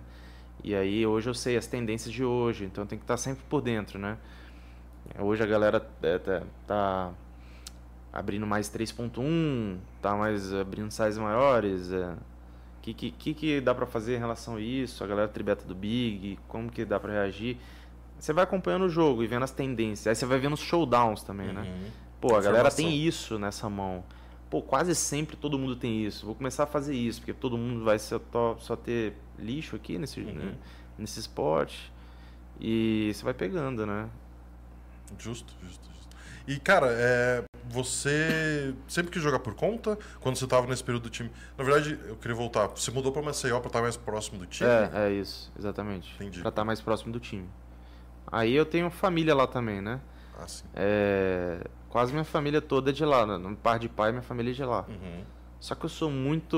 Eu queria ser mais próximo da minha, da minha família de lá, mas assim, eu tenho minhas coisas para fazer, mas eu, eu sou um pouco na minha ali também, introvertido, né? Eu tô começando a melhorar isso agora, uhum. né? Só de vir pra cá já é uma grande evolução, já. É, pô, dá, dá, a cara, assim, é bom às vezes. É, mas então, daí perguntando, jogar, jogar, por conta foi uma coisa que te interessou e foi um dos motivos de você sair do time? Que foi uma coisa que você sempre gostou? Foi, foi o, o grande motivo, né? Eu sempre quis jogar por conta, sempre tive o sonho de jogar por conta. Aí, logo quando eu tava no time e aí tava no boom lá, né? Tinha pego o FT de Santa Emília de aniversário, uhum. tinha tido um monte de resultado lá. Eu tinha uma banca bem grande já, minha parte já era muito boa, né? E conhecimento tinha um conhecimento muito bom, mas eu poderia buscar lá fora, né, uhum. né, também. E aí eu falei, pô, preciso jogar por conta. Chegou a considerar é, a ideia de ser investidor também? De montar um time teu? Ou você queria não, só não, focar em você mesmo? Não, nunca tive ideia, não. Você acha que essa, essa parte de, tipo, é, jogar por conta tem um pouco a ver também com gostar de coisas do esporte individual, gostar de coisas tipo, que só dependem de você? Exato. É isso aí. Isso é a parada do tênis lá, né? Uhum, gosto uhum. muito de depender de mim, eu investir em mim, saber o que eu tô fazendo comigo ali. Tem que ter disciplina, né? E isso sempre sempre me encheu os olhos ali de jogar por conta. E hoje em dia tá rolando uma tendência de jogadores de high stakes ou outros jogadores de fazerem swaps e não é por não é um time e não é por conta, é meio que um meio, um meio termo ali. Você já uhum. considerou essa ideia, já considerou a hipótese? Cara, considerar já recebeu convite? Não, nunca recebi nenhum convite. Uhum. Mas eu nunca não seria algo ruim não, entendeu? Trabalhar em equipe é muito bom, né? É, principalmente com caras que têm o mesmo objetivo ali, né? Claro. E pessoas que produzem bem, que têm o interesse de evoluir. Então é algo que, não sei, eu provavelmente se eu recebesse um, convite eu pensaria bem. E mas assim, nunca parei e falei, pô, preciso buscar isso e vou chamar alguém para jogar junto, montar. Uhum. Não, mas eu admiro muito quem faz isso aí. Os swaps. Com certeza. Isso aí não tem como ser ruim, né? Uhum. Tipo, vários jogadores estudando pra caramba e fazendo é, coisas lucrativas ali para que e diminuindo a variância também, né? É, o que a gente falou com o Cova aqui, é, que de, não só diminui a variância, mas você tira um pouco do aspecto financeiro mesmo, do, tipo, qualquer peso de você poder dar uns bains mais caros tal. Então, é uma, uma tendência legal. Tira, tá tira o peso, tira o peso. Tá surgindo uma. Você tá jogando um bain de 10k lá. E aí, o bom é que um outro cara ganhou 300 uhum. na, na, na, semana anterior. Mas você não ganhou. Se fosse só você, você estava fodido. Sim. Porque você não ganhou. Você tá lá seis meses sem ganhar. Aí você joga o 10k fulano lá do pool ganhou 300. Então você, pô. Facilita boa, né? muito, né? Todo mundo tá. tá eles estão é, diminuindo a longo prazo, né? Perfeito, é isso aí. Porque... E são caras muito bons juntos, geralmente, né? Então, como é. o nível técnico é muito parecido, acho que é exato. como se fosse você jogando outro. Exato, você tem essa confiança. Exato, é né? isso mesmo. Você tem, você tem meio que vários clones ali, é mais ou menos, né? É óbvio que algum vai ter um ROI maior, outro uhum. menor. Mas assim, um tem um ROI de 10, outro de 12, outro de 17, outro, entendeu? Tipo, vamos Sim. supor. E aí vai ser tudo ROI positivo, né? Não, a gente fala muito de ROI só no jogo, mas, por exemplo, cara, no swap pode ter um cara que estuda melhor ou que descobre coisas É. melhores. Tem caras que às vezes em game não sabem executar muito bem, Uhum. mas é muito teórico e consegue ajudar o time em outra, Exato. em outra parada. Exatamente. Então é, é a sua pada que tá rolando. Muito bom. Falar um pouquinho dos seus resultados.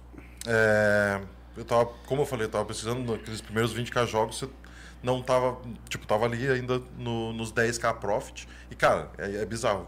Você que tá em casa aí, Sharkscope, dá pra ver o, o gráfico dele no PS, pelo menos. E daí você vê ali, tipo, os seats bem baratinhos que você tava jogando e tal. E, cara, 10k, tipo, 20k jogos é uma dedicação muito grande, né? Ali no começo. Tipo, não vendo tanto dinheiro entrar. É, falei do Balde 33 já, então do, do Aham. 2016 que eu tinha, tinha dado uma olhada ali. É, e depois disso você deu um salto de bains bem grande. Tipo, pô, começou a jogar mais caro. é, e jogar caro era um objetivo, jogar maior era objetivo só pelo lado financeiro ou é pela competição? Não, financeiro nunca foi. Financeiro parou de ser a partir do momento que eu conseguia comer e dormir tranquilo, Aham. entendeu? Eu não me importo com. Ai, quero financeiro ter. Vou ganhar um torneio e ter dinheiro pra não sei o quê. Nunca fiz muita coisa com o meu dinheiro, pra ser sincero. É...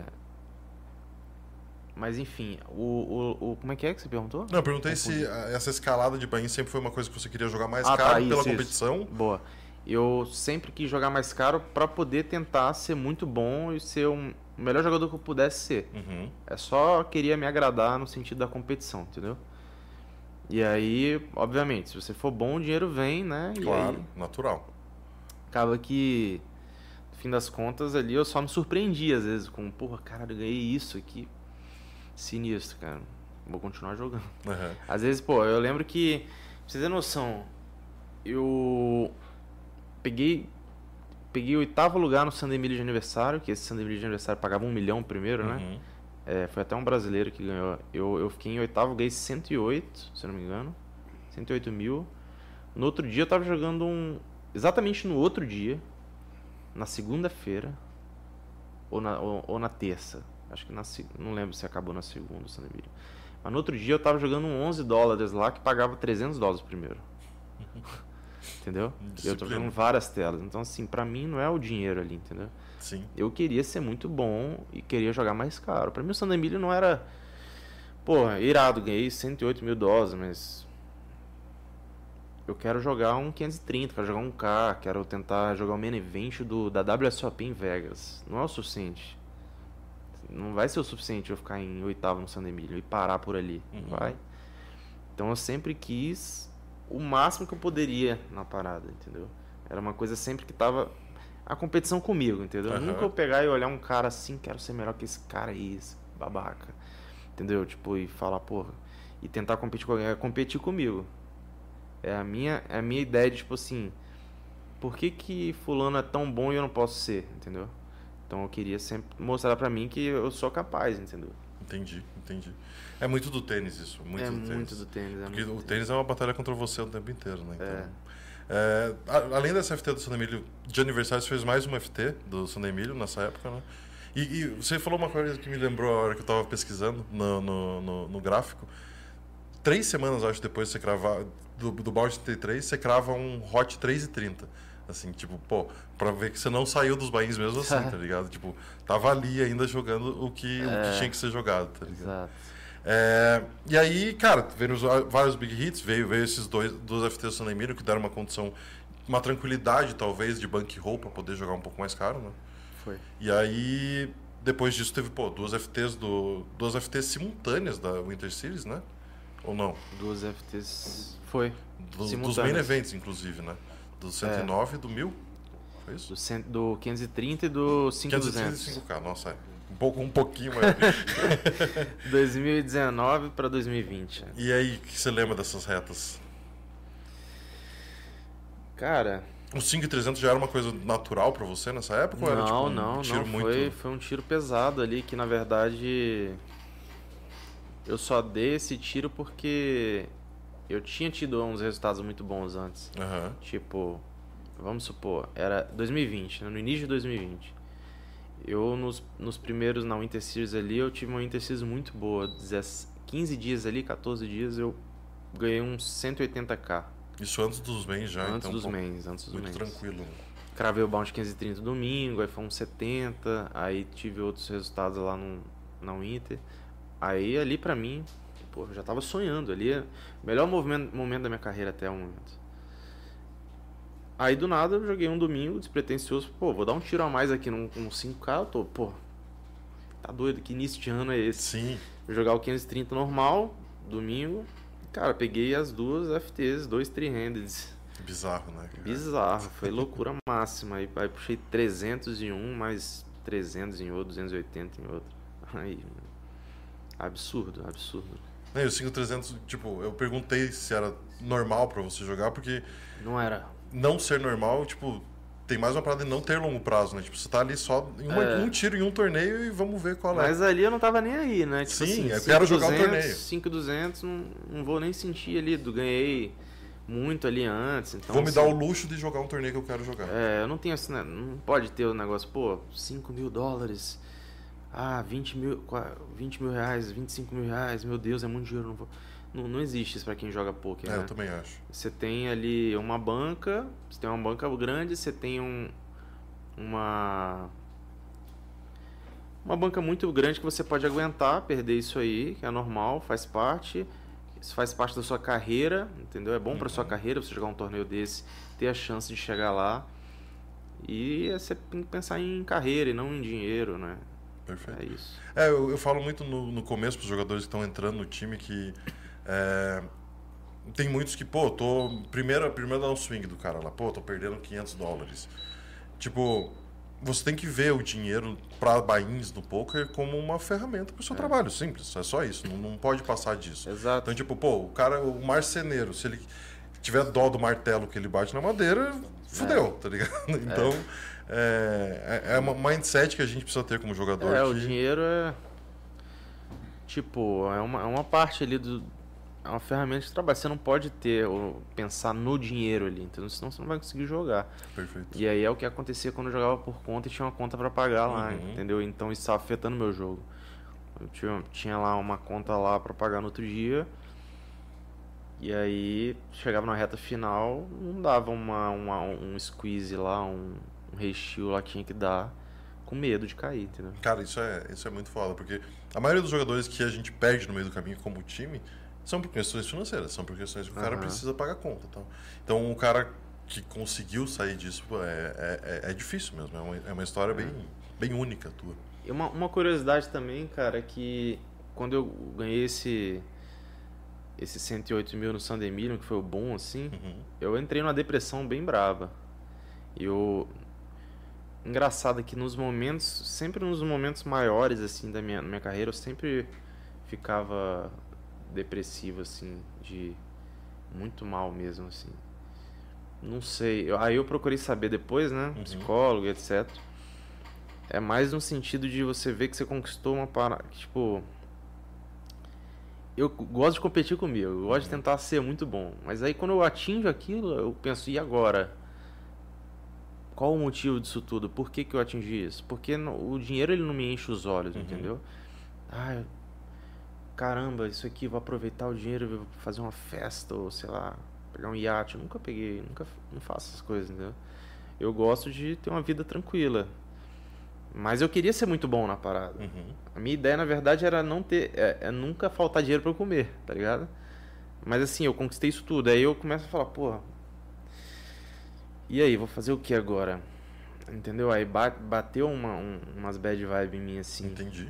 nesses períodos. Aí isso aconteceu nesse período do San Emilion aí, no início. Teve outros períodos também. Acho que. Acho que no, no main event também da WSOP. Uhum. Teve outros aí. Todos os booms aí que você vê, eu fiquei um, um período bem mal, assim.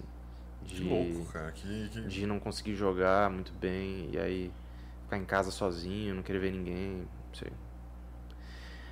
Mas hoje em dia eu tô muito bem trabalhado. eu Posso, posso garantir isso. É, então, um, um dos maiores bordões que eu solto aqui no podcast é terapia. Façam terapia, pelo amor de Deus. Ah, todo com certeza. Ela me salvou, me salvou. Hoje eu.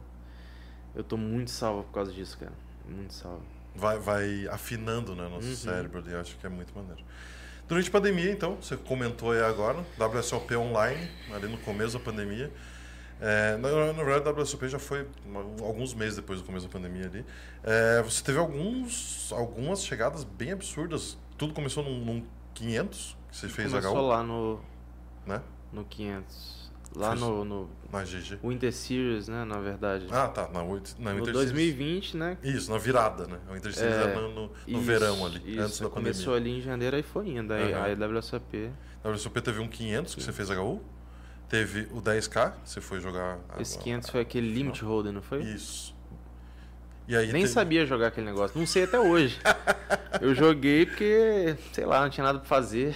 É, a adaptação de Limit, é, pra mim, é bem complicado, assim. já tentei Ah, jogar. eu joguei e fui, fui perguntando lá pro, pro Net. Eu tinha ele no WhatsApp. Falei, rapaz, me fala que. Qual a estratégia disso aqui? Eu tô jogando aqui, não um Ghost, né? Óbvio, Claro. eu não, não, sou a favor de Ghost, mas eu tava. Eu perguntava pra ele assim. Você acha que eu devo aumentar mais aqui, é, dar clique no meio do jogo? Aí ele me deu uns toques lá que ele gosta de fazer, aí eu valeu, aí eu fui usando lá, ah, vá, vá, tá ligado? E isso na reta lá, né? Aí peguei o heads up e perdi o heads up, mas foi lindo. Foi... Maneiro demais. Você olhar o heads up de WSOP é loucura, né? Loucura. Ah, E aí loucura. você teve três, né? Foi três bolhas. Três bolhas de bracelete. Caralho, bicho, que triste. White people problem, né? três bolhas. Problema ruim de ter, né? Porra, tá doido. Não, e tipo, pô, teve um deles que foi o HU de 25k, o evento Aham. HU, que você perdeu pro, só, só pro Fedor Rose, né? É. Tipo, é, tem, tem alguma lembrança desse torneio também? Desse, desse... Porque esse é um que tá. Pô, foi legal. Eu joguei com o. Negriano no heads up. Um dos heads ups foi com o Negriano. Foi com. Tive um heads up interessante com o Olechemion. Deu um dos calls mais bizarros da minha vida. Foi, é, joguei com o Dan Smith, tudo nesse heads up aí. 25k. Joguei com o Fedor Rose na final. Acho que não faria nada de diferente. Uhum. Muito vivendo um sonho ali. Fui, fui pra cima. Esse buy de 25k foi também. É, eu vendi uma, uma Ah, grande tá. parte, né? Eu vendi, eu botei lá na GG pra vender. É, acho que foi até o Belarmino que comprou uma, uma grande parte e uma outra galera. Eu vendi, acho que eu vendi 60, 70%. Né? Eu joguei por 30, 35. Maneiro. E ainda era loucura eu pagar, tipo assim. Paguei uns 8, 10k no do Bahia, mas eu não tô muito aí pra essas coisas não. Pra mim, esse controle de bankroll assim também, é- a, a risca eu não faço. Sim, é. Dá pra tomar algumas Dá, liberdades. dá, ali. dá, dá. Depende do momento. Uhum. Ali eu tava vivendo um momento tão bom que aí eu podia fazer isso, né? E aí você jogou o main event, obviamente, 10k. Uhum. É, como foram os primeiros dois dias ali jogando online e sabendo que a mesa final seria disputada ao vivo, no Aham. meio da pandemia? Teve algum, algum receio com isso? Como é que foi? Cara, eu, na verdade, só dei o bainha ali mesmo, vi, vi que era main event, Oportunidade de jogar um main event? né? oportunidade, entrei no torneio, ok, vamos lá. Não sabia da parada da pandemia do de que não podia brasileiro entrar na República Tcheca. Então eu entrei sem saber. Todo mundo sabia, eu não sabia. Pra mim eu só joguei ele. Uhum. Aí. Cara, foi, foi um sonho, assim. Cheguei na. Aí peguei FT chip leader, né?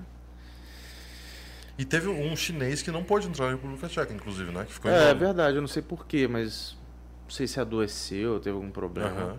Mas ele ficou em nono automaticamente. A gente já jogou FT em 8. E já tinha algum, algum aviso sobre isso? Alguma coisa? Tipo, quem não conseguisse entrar já sabia que ia ser desclassificado? Como é que é? Eu acho que era isso aí mesmo. Se você não vai pra lá, você já tava, tipo. O chinês era o, o nono, aí o- se alguém mais pegasse Covid, oitavo. Entendeu? Tipo assim, a gente chegou lá, a gente fez o teste do Covid quando a gente chegou no cassino. Tinha um laboratório lá dentro do cassino, o cara fazendo teste. Eu caguei todinho pra fazer Uhum. Sim. esse teste. Tô chip porra. Não me dá Covid não, Nossa, caralho. imagine, cara. Porra. Não, e cara todo o fez processo de viagem na época tava um saco, né? Tipo, pô, aeroporto você tinha que levar teste, tinha que É, é. máscara o tempo inteiro, Exato. shield uma galera. Você teve uns problemas com voo, não teve?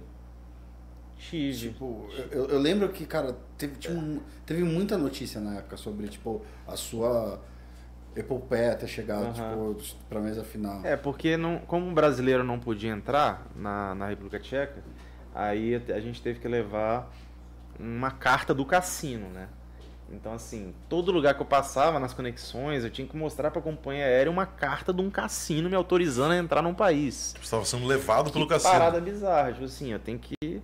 Sei lá, eu não sei nem qual é a, o poder dessa carta. Então, tipo assim, será que isso aqui realmente vai servir Uhum. pra eu entregar pra companhia aérea? Era TAP, né? Portugal. Será que vai servir? Eu vou entregar isso aqui. Pô, eles vão falar, brasileiro não, não, não entra. Qual é o poder dessa parada? Acabou que eu fui entregando e foi passando, filho. Só que teve alguns aeroportos que, tipo assim, não, não, não foi tão fácil. né? Mas, por exemplo, no aeroporto deles mesmo foi a coisa mais fácil do mundo. Lá do. Lá o cassino tinha muito poder, pelo visto. Exato.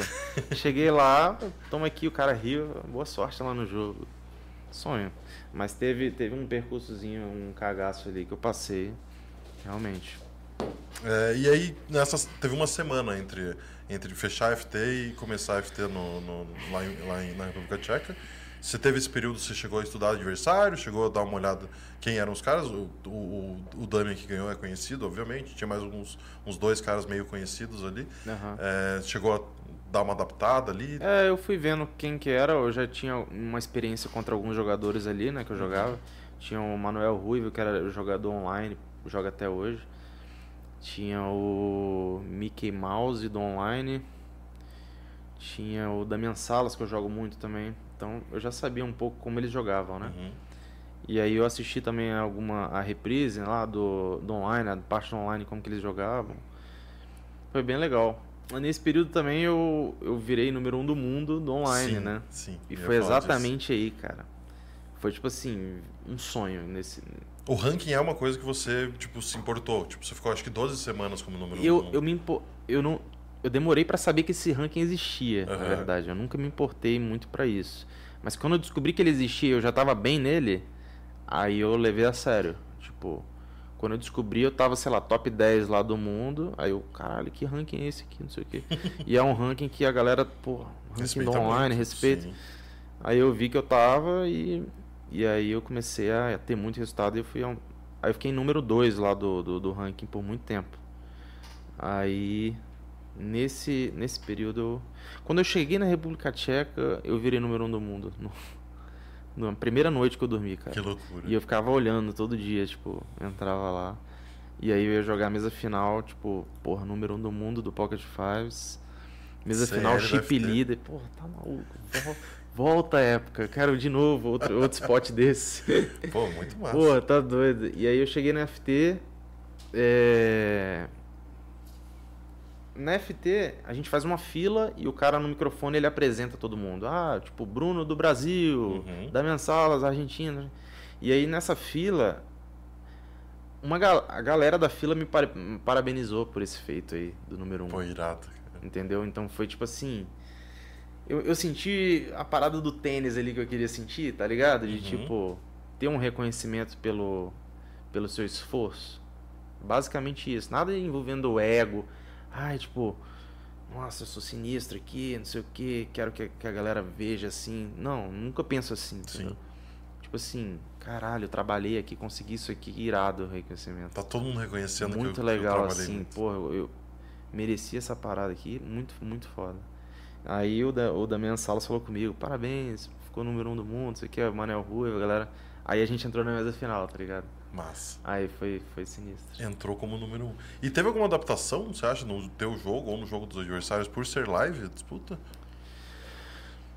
Não, joguei, joguei padrão ali, como jogo online, sempre Tipo, não, não mudo os, nada. os caras mais nervosos, É, alguma é, coisa? isso alguma sim, coisa assim? isso sim. Aí Inclusive de você, percepção. um pouco mais nervoso ou não? Ah, eu tava muito tranquilo. eu- Tava, eu é? dormi na mesa final. Eu cochilei num período lá. Que eu tava com. Tava tão cansado, acho que no tri-render, os caras pensando na mão, deu uma cochiladinha. Ainda bem que não pegou essa. Pô, ia virar muito isso. meme, cara. Tem que Porra, achar tá essa- doido, cara. Aí eu de Deus, peguei que assim, eu falei, caralho, peraí, velho. Tá tri-render aqui do main event. Benevente, caralho. Mas eu tava muito tranquilo, tava fazendo o que eu tinha que fazer, já tinha muito dinheiro garantido. Não tem preocupação. Uhum. Eu lembro, eu lembro que a galera usa, tava usando aquelas máscaras transparentes. Sim, era só um negocinho preto e É, transparente. nossa, feio pra caralho. Parece fiquei- que o cara tá com o aparelho, né? Cara, Nossa, muito feio aquela máscara. Depois de um tempo os caras falaram que, cara, que não protegia nada. Nada. tá? Não protege porra nenhuma, cara. Cara, eu cheguei lá, pra você ter noção, eu cheguei no cassino da República Tcheca, fiz o teste do Covid, deu negativo. Aí fiquei, aí beleza. Aí eu botei uma pulseira, eles dão uma pulseira para quem já fez o teste do negativo. Eu falei, porra, eliminado em, se, em oitavo lugar eu não vou ficar, porque eu não tenho Covid, entendeu? Aí beleza. Aí, meu irmão, tirei aquela parada. Podia ficar no cassino sem a, a máscara. Aham. Então eu fiquei sem máscara no cassino, jogando lá uns joguinhos lá, andando. Fiquei sete dias lá sem fazer nada. Não podia sair do cassino. Então eu tinha que ficar no cassino jogando alguma coisa, ou sei lá, panguando lá no, no, no quarto. Uhum. Aí passou uns cinco dias, não sei quantos dias passaram, cinco, seis. Aí beleza, FT do Menevent.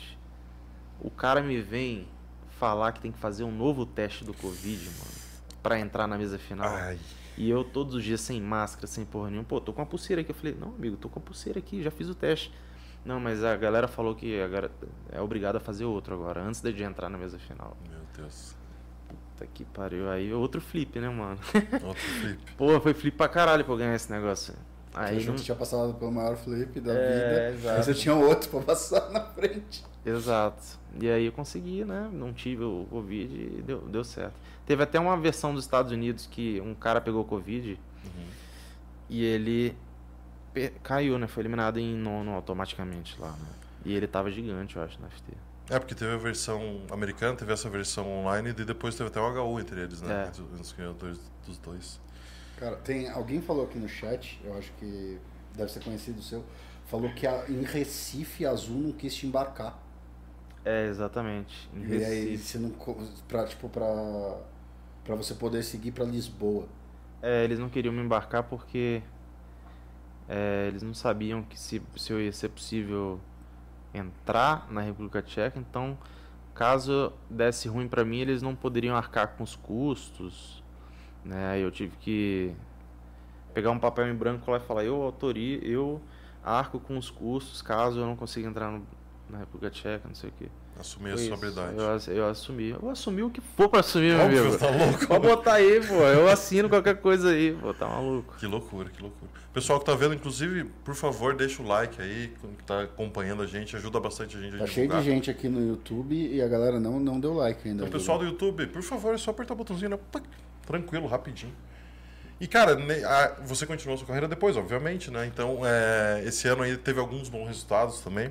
Teve World Festival, Main Event do PP, teve outros grandes hits. É, como que você se mantém no topo? Como que mantém esse, essa sede de vitórias? Tipo, você falou que não gosta muito de estudar, mas obviamente estuda para enfrentar os high stakes, é impossível não, estar estudando. É, como, qual que é a tua rotina disso, nesse sentido de se preparar para continuar enfrentando esses fields? Hoje eu tô com uma rotina muito melhor do que eu, que eu tinha em 2020, né? Uhum. Eu, eu acredito que hoje eu tô no, no meu melhor momento da minha carreira, hoje. Como jogador, Como jogador e como como pessoa. pessoa. Então, eu, eu tenho uma rotina mais saudável hoje, né? No, Uhum. no sentido de tomar minhas vitaminas, ter uma, uma alimentação equilibrada, fazer um exercício físico. Então, isso tudo tá, tá fazendo com que a minha, minha mente ela fique bem tranquila, né? É, resolvendo as minhas, as minhas coisas com a minha família, né? Deixando tudo muito bem resolvido, entendeu? Porque eu percebo que quando tem coisas muito a ser resolvidas, minha cabeça ela tá bem poluída. Uhum. E aí eu não consigo focar 100% no jogo. Então é muito bom você sentar no computador e ter tudo muito bem resolvido já, né? Já, já resolvi tal pendência, paguei as contas aqui, já, já tô comendo bem, já fiz meu exercício. Então eu tô dando muito valor a isso, assim, né? Além de estudar e ter contato com outros jogadores muito bons e jogar muitas horas ainda, que é, é, é muito importante. Eu, eu tô dando essa, esse foco à, à vida mais saudável, né? Justo. Não é à toa que por isso eu tô tomando isso aqui, porque se eu te falar que 2021 eu era praticamente um alcoólatra, cara. Você bebia muito? Muito. Todos os dias. E isso afetou muito a minha vida. Sim. Eu era, eu tipo assim, bebia. E assim, eu não gosto de cerveja, né? Então eu bebia gin, é, cachaça, tudo que você imaginar. Então isso foi um, um período muito ruim da minha vida e eu consegui sair dessa parada. Uhum. Mas você bebe ainda socialmente ou Não, hoje eu não bebo 100% nada, mas não. Tipo assim, eu poderia beber se eu quisesse, entendeu? Eu não tenho problema com isso. Sim. Mas eu tive um período ali, uns meses, que eu bebia, eu não conseguia ficar sem beber, todos os dias. O café da manhã, eu tava virado, o café da manhã, só vodka. Na- nas suas Misturava. terapias, no seu, no- nos seus tratamentos, você chegou a pesquisar o porquê que isso aconteceu? Sabe Sim, por quê? é, é um- era um, um, um método disfuncional da- do, meu, do meu cérebro que eu- buscava coisas para sentir prazer, Uhum. né? Já que minha vida não tinha mu- muita graça ali pra mim na época ali, né? Então assim, eu tava ali com um dinheiro no bolso, beleza, tinha conquistado tudo que eu tinha conquistado, mas eu sentia que todos os, os todas as, as minhas partes da minha vida, elas não estavam muito bem, entendeu? O Aham. que, que adianta eu estar bem no jogo e ter uma carreira sólida e ser um cara, pô, muito bom, sendo que, tipo assim, eu não tô feliz, tá ligado? Sim. Então é isso que É. acontecia. Porque é legal querer ser muito bom e me desafiar pra ser um cara muito bom, mas pô, você não tem família, não tem amigo, entendeu? Você é triste, né? Então acabou que eu fugi, tentava fugir desses problemas e procurava um- sentido na bebida ou em cassino também. Eu fui muito viciado em cassino. Tipo, eu apostava muito caro, tipo, 2021. 2021 foi o 2022 também. Agora esse ano foi o ano zero, né? Aham. Desde janeiro tô assim 100%. Não bebo desde dezembro, de janeiro, de dezembro e janeiro desse, esse ano. Ja- janeiro desse ano eu bebi com lá no em Bahamas, mas foi ali. Aí cassino, tipo online, essas coisas. Cara, me atolei, me atolei muito. Me atolei muito. Você gosta de maquininha? Gosta do. Go- Gostava. Desculpa, desculpa. Gosta... Não, óbvio que se eu botar aqui eu vou irado, gosto muito. Pô, tudo. Tudo. O que acontece? Eu, como eu te falei, eu não tinha as coisas bem estabelecidas na minha vida, não tinha. Eu tava infeliz em todos os aspectos. Então eu não queria ficar entediado e ficar em casa sozinho, eu moro sozinho, e ficar pensando nas coisas tristes da minha vida, entendeu? Então eu tinha que tentar moldar isso aí e falar, pô, preciso me esconder de alguma forma. assim. A bebida ela era perfeita. Então eu conseguia fazer um botar um, bebidas de altíssimo teor alcoólico para eu poder ficar de uma forma mais esquecer esses problemas e se eu tivesse meio triste com a bebida eu buscava um jogo ali que me desse um uma dopamina bem rápida, sabe? Aham. Então, aí eu apostava, eu perdia, ficava triste. Aí, muito nervoso, muito feliz, muito... isso foi muito ruim pra mim. E, enfim, Pô, devia ter. foi, foi um devia- período bem ruim ter minha vida. a fazer um charzinho no, no Tibia nessa época. Fiz também. Chegou a fazer? Fiz, comprei chá, level alto. Ixi, Você chegou a vender? tanta- fiz tudo. Considerar vender um char de, de Tibia na, na época lá do começo ou não? Tipo, não achava que não ia chegar nesse novo. Talvez a gente esteja Não, nerdeando não. muito aqui, pessoal. Perdão. Não, mas eu não, eu, eu Tibia eu não, nunca fui Nunca foi grinder. grinder de Tibia. Uhum. Só gostava ali da- da- de estar ali e conversar com a galera. Jogou outra coisa já ou era só no Tibia? Só. CSzinho nunca. Não, CS, eu jogo CS. Joga CS? hein? Sou ruim, mas jogo. Não, mas ruim todo mundo, todos nós somos. A gente passou É. dos 25 anos, você não tem como ser bom Sou no ruim, CS. jogo. É, cara, eu queria falar um pouquinho de live. Você não. não pelo menos eu não, não encontrei muita coisa sobre você. Tipo, você joga alguns lives, alguns eventos maiores ali. Tem Bem tesão pra jogar live? Eu, eu tenho, tenho. Hoje eu tô muito, eu tô muito animado pra ir amanhã pro KSOP, Aham. cara. Muito animado. Eu vou amanhã. Eu acho que essa é uma das áreas que eu tô mais animado pra jogar. Eu tô muito bem resolvido com a minha vida, entendeu? Uhum. Como eu te falei, eu engraçado, 2020 foi o período melhor de, de jogo, né? Mas assim, hoje é o período que eu mais tô feliz assim na minha vida. E aí eu, eu vou eu vou muito tranquilo. E é bom jogar assim, né? Pra caralho. Pô, melhor coisa. Então live eu tenho pouca experiência, mas já joguei com muita gente. Já joguei bastante até. Não, tem troféuzinho do BSOP ali, não Main Event, mas tem É, FT do Main Event. foram né? poucas, poucas lives que eu viajei. Eu não viajei pra tanta live. Geralmente eu prefiro jogar online e busco o EV ali do online, né? Uhum. Mas. A FT que você fez do BSOP foi em Bahamas, né? Que era um pouco antes do, do Ah, Players, esse né? ano, esse ano. Esse ano. Foi no período da minha adaptação à vida nova aí. A vida Foi, foi muito legal, cara. Foi muito legal. Mas, Tava muito feliz ali fazendo essa FT do, do- de Bahamas. tipo, você acha que É, essa escolha de não jogar tanto live tem muito a ver com a tua rotina ou tem muito a ver com. Tem a ver com a minha rotina.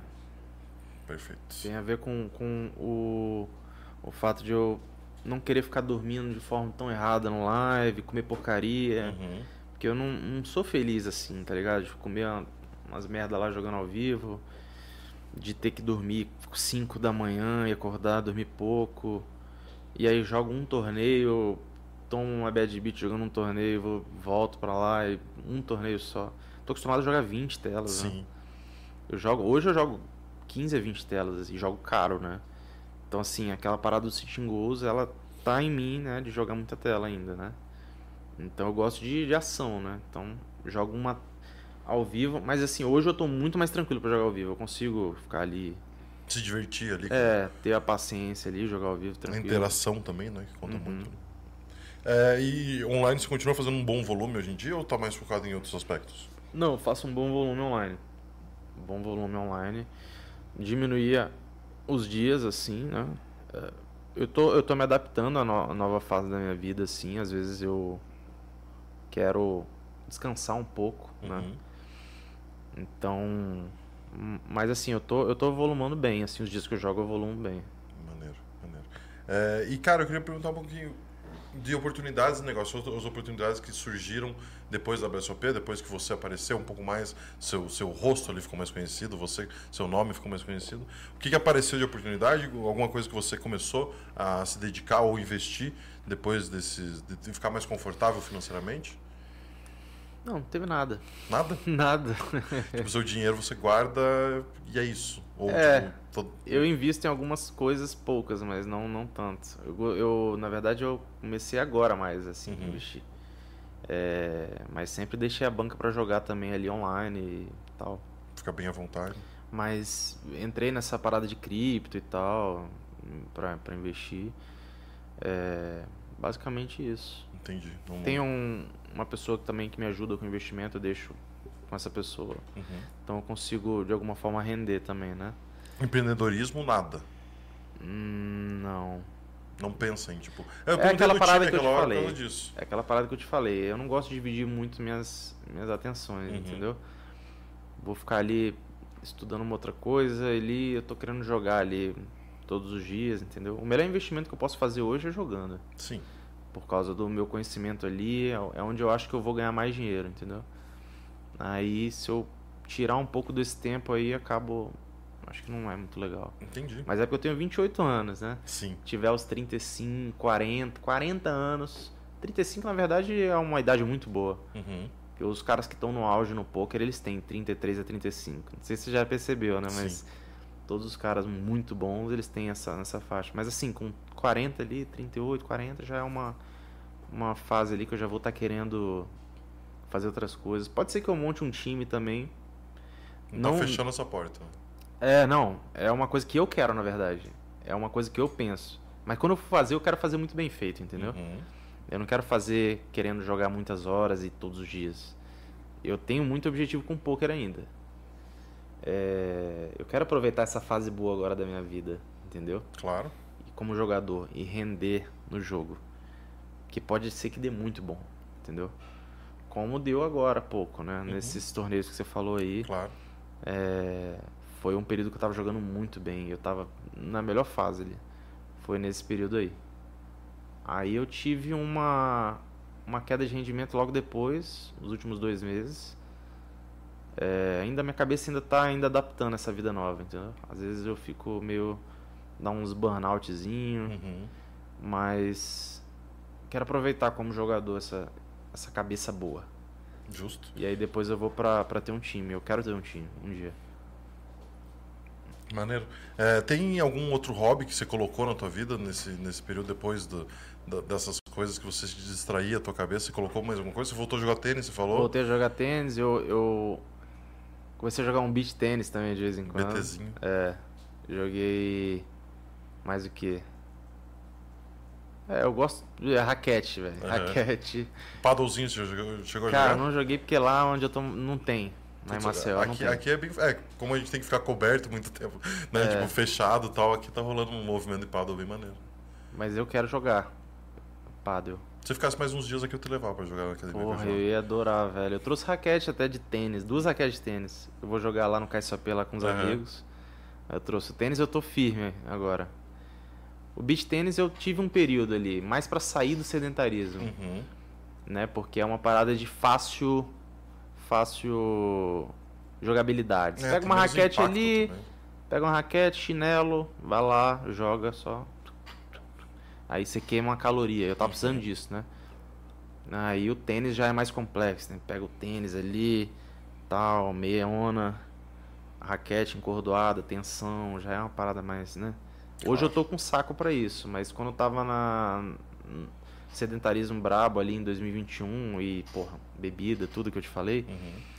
eu engordei muito na época ali, eu tô agora começando a emagrecer, mas eu tava muito dores nas pernas e tudo, eu não, eu não queria ficar me preocupando com tênis, né? E é difícil arrumar parceiro. Sim, Um, isso é um chato. cara, né? eu jogo no nível muito bom, aí tem que achar um cara no nível muito bom. Se eu pegar um cara mais fraco, não dá tanto jogo. E aí o beach tênis, você vai jogando com qualquer um, você vai batendo a bolinha aqui, olha no relógio, já deu um monte de caloria já, top, é o que eu precisava. Aham. Conheci minha namorada, minha maravilhosa namorada que deve estar assistindo. Ela que me ajudou muito a, a, a estar como eu tô hoje também, né? Ela fez quatro anos ali de psicologia, né? Aí agora ela faz nutrição, tranquilo, faz nutrição. Ela me ajudou a procurar ajuda para sair do, dos momentos ruins que eu tava antes. Maneiro, que massa. Ma- Muito- Bom ter ela- alguém ela é muito boa te puxar, Pra né? mim. E aí isso tá me ajudando muito, ela todo dia me apoia. E é isso. Conheci ela no beach tênis, né? Uhum. E aí a gente começou a namorar e a gente foi parando com beach tênis. Hoje eu tô com, jogando tênis e poker assim. Tô feliz assim. Cara, vou te falar que essa, Academia também, né? essa semana eu tive que trocar um grip. Fazia tipo uns, sei lá, uns 5 anos que eu não trocava um grip. Eu me bati inteiro, cara. Colei tudo errado no negócio. tive que começar tudo de volta, daí estica Pô, é facinho, é botar gripe. Cara, eu não tava acostumado, velho. Pô, cinco anos sem trocar um grip. Eu tava sem jogar fazia muito tempo também. E aí, terrível, terrível experiência. Cara, eu ia te perguntar uma parada, do, tipo... E, e o timing é muito bom de perguntar isso, porque, pô, Ninetales tá lá no Triton agora, fazendo HU entre eles e tal, e, tipo... Eu vi. É, tá tendo uma explosão muito grande dos brasileiros participando mais dos high stakes, e eu te acreditei isso ali no começo, na hora que eu introduzi. É, por que, que você acha que o sucesso dos brasileiros incomoda um pouco? Tipo, teve comentários lá do, do Fedor Rose, inclusive, falando de uma jogada do- dos meninos entre eles ali no FT de 10K. É, por que, que você acha que incomoda um pouco os brasileiros estarem chegando mais? Por que, que demorou tanto pra gente estar dominando? Che- Agora a gente não tá dominando os high stakes ainda, mas já tá com uma participação muito legal. O que, que você acha que. Por que, que você acha que demorou isso? Por que você acha que incomoda? E por quanto tempo você acha que vai para o Brasil estar dominando tanto quanto domina low e mid nos high stakes também? Cara, o que que. Cara, é eu- bastante pergunta, né? Foi mal. Não, não relaxa. Eu tô, tô tentando pensar o que que incomoda, porque é uma boa pergunta e eu realmente não sei o que que incomoda tanto os gringos, né, de, de verem os É, brasileiros porque, irem tipo, bem. e surgiram mais comentários além do Fedor Rose aquela vez, surgiram mais coisas falando, declarações às vezes meio polêmicas e tal. É, né? eu vi, eu acho que eu vi essa mão aí que você falou do... Acho que foi no 888 Poker, não foi uma mão assim? Que foi ele, até o Dominic Nietzsche também. Isso, o Dominic gente tava na mesa. né? Inclusive eu joguei com o Dominic, eu tô totalmente a favor dos caras do Nine Tails, né? Eu conheço uma boa parte ali do que eles fazem. Uhum. Eu até sentei na mesa com o Dominic Nietzsche um dia depois desse escândalo, assim, Sim. e eu mandei no chat uma falinha pra ele. Brasil melhor do que Nietzsche. e aí ele, tipo, interrogação, interrogação, interrogação, interrogação. Eu pego. Eu pego essas brigas assim, cara, porque, pô, não faz o mínimo sentido. Você achar que o, o Sage tá lá fazendo um collusion num torneio de mil dólares lá, que era um K da GG da- do 888, sei lá, uma, umas paradas bizarras. Esses caras se doem muito com os brasileiros indo bem, não sei por qual motivo. Talvez eles tenham alguma alguma raiva do da questão do ghost, né? Porque o Brasil, infelizmente, é conhecido muito por causa disso. É, teve um histórico muito ruim ali no, no início. poker, é. Então talvez eles se doam por causa disso. Ou a história do poker ali faz com que eles não gostem muito do perfil dos brasileiros, que são meio loucos, não sei, Uhum. de, na- na- nas mesas. Mas isso mudou, né? Pra caralho. Porque o, bra- o bra- o brasileiro era mais intu- intuitivo ali, né? Mais e- emotivo, né? Então. Mas mudou. Mas enfim, eu não sei qual é o problema deles ali, não. Mas tem muito gringo que eu vejo que gosta muito de brasileiro. Eu conheço alguns caras que eu dou su- super bem, assim. Aham. Os caras me respeitam bastante tem... e respeitam os brasileiros. Só que tem uma parte que não respeita. Eu acho que o Jens Arendt tá aí pra, pra provar isso aí, né? Uhum. Ele não parece não gostar muito dos brasileiros, não. Essa parada do ghosting te incomodou durante sua carreira? Porque você batalhou sozinho ali, né? E, tipo, a gente sabe que acontece a parada do ghosting no, nas mesas. Isso, isso te incomodava Se me incomodava na época. na época, tipo, durante sua carreira inteira, assim? É, eu, eu fui pensando mais nisso ultimamente, assim, pra ser sincero.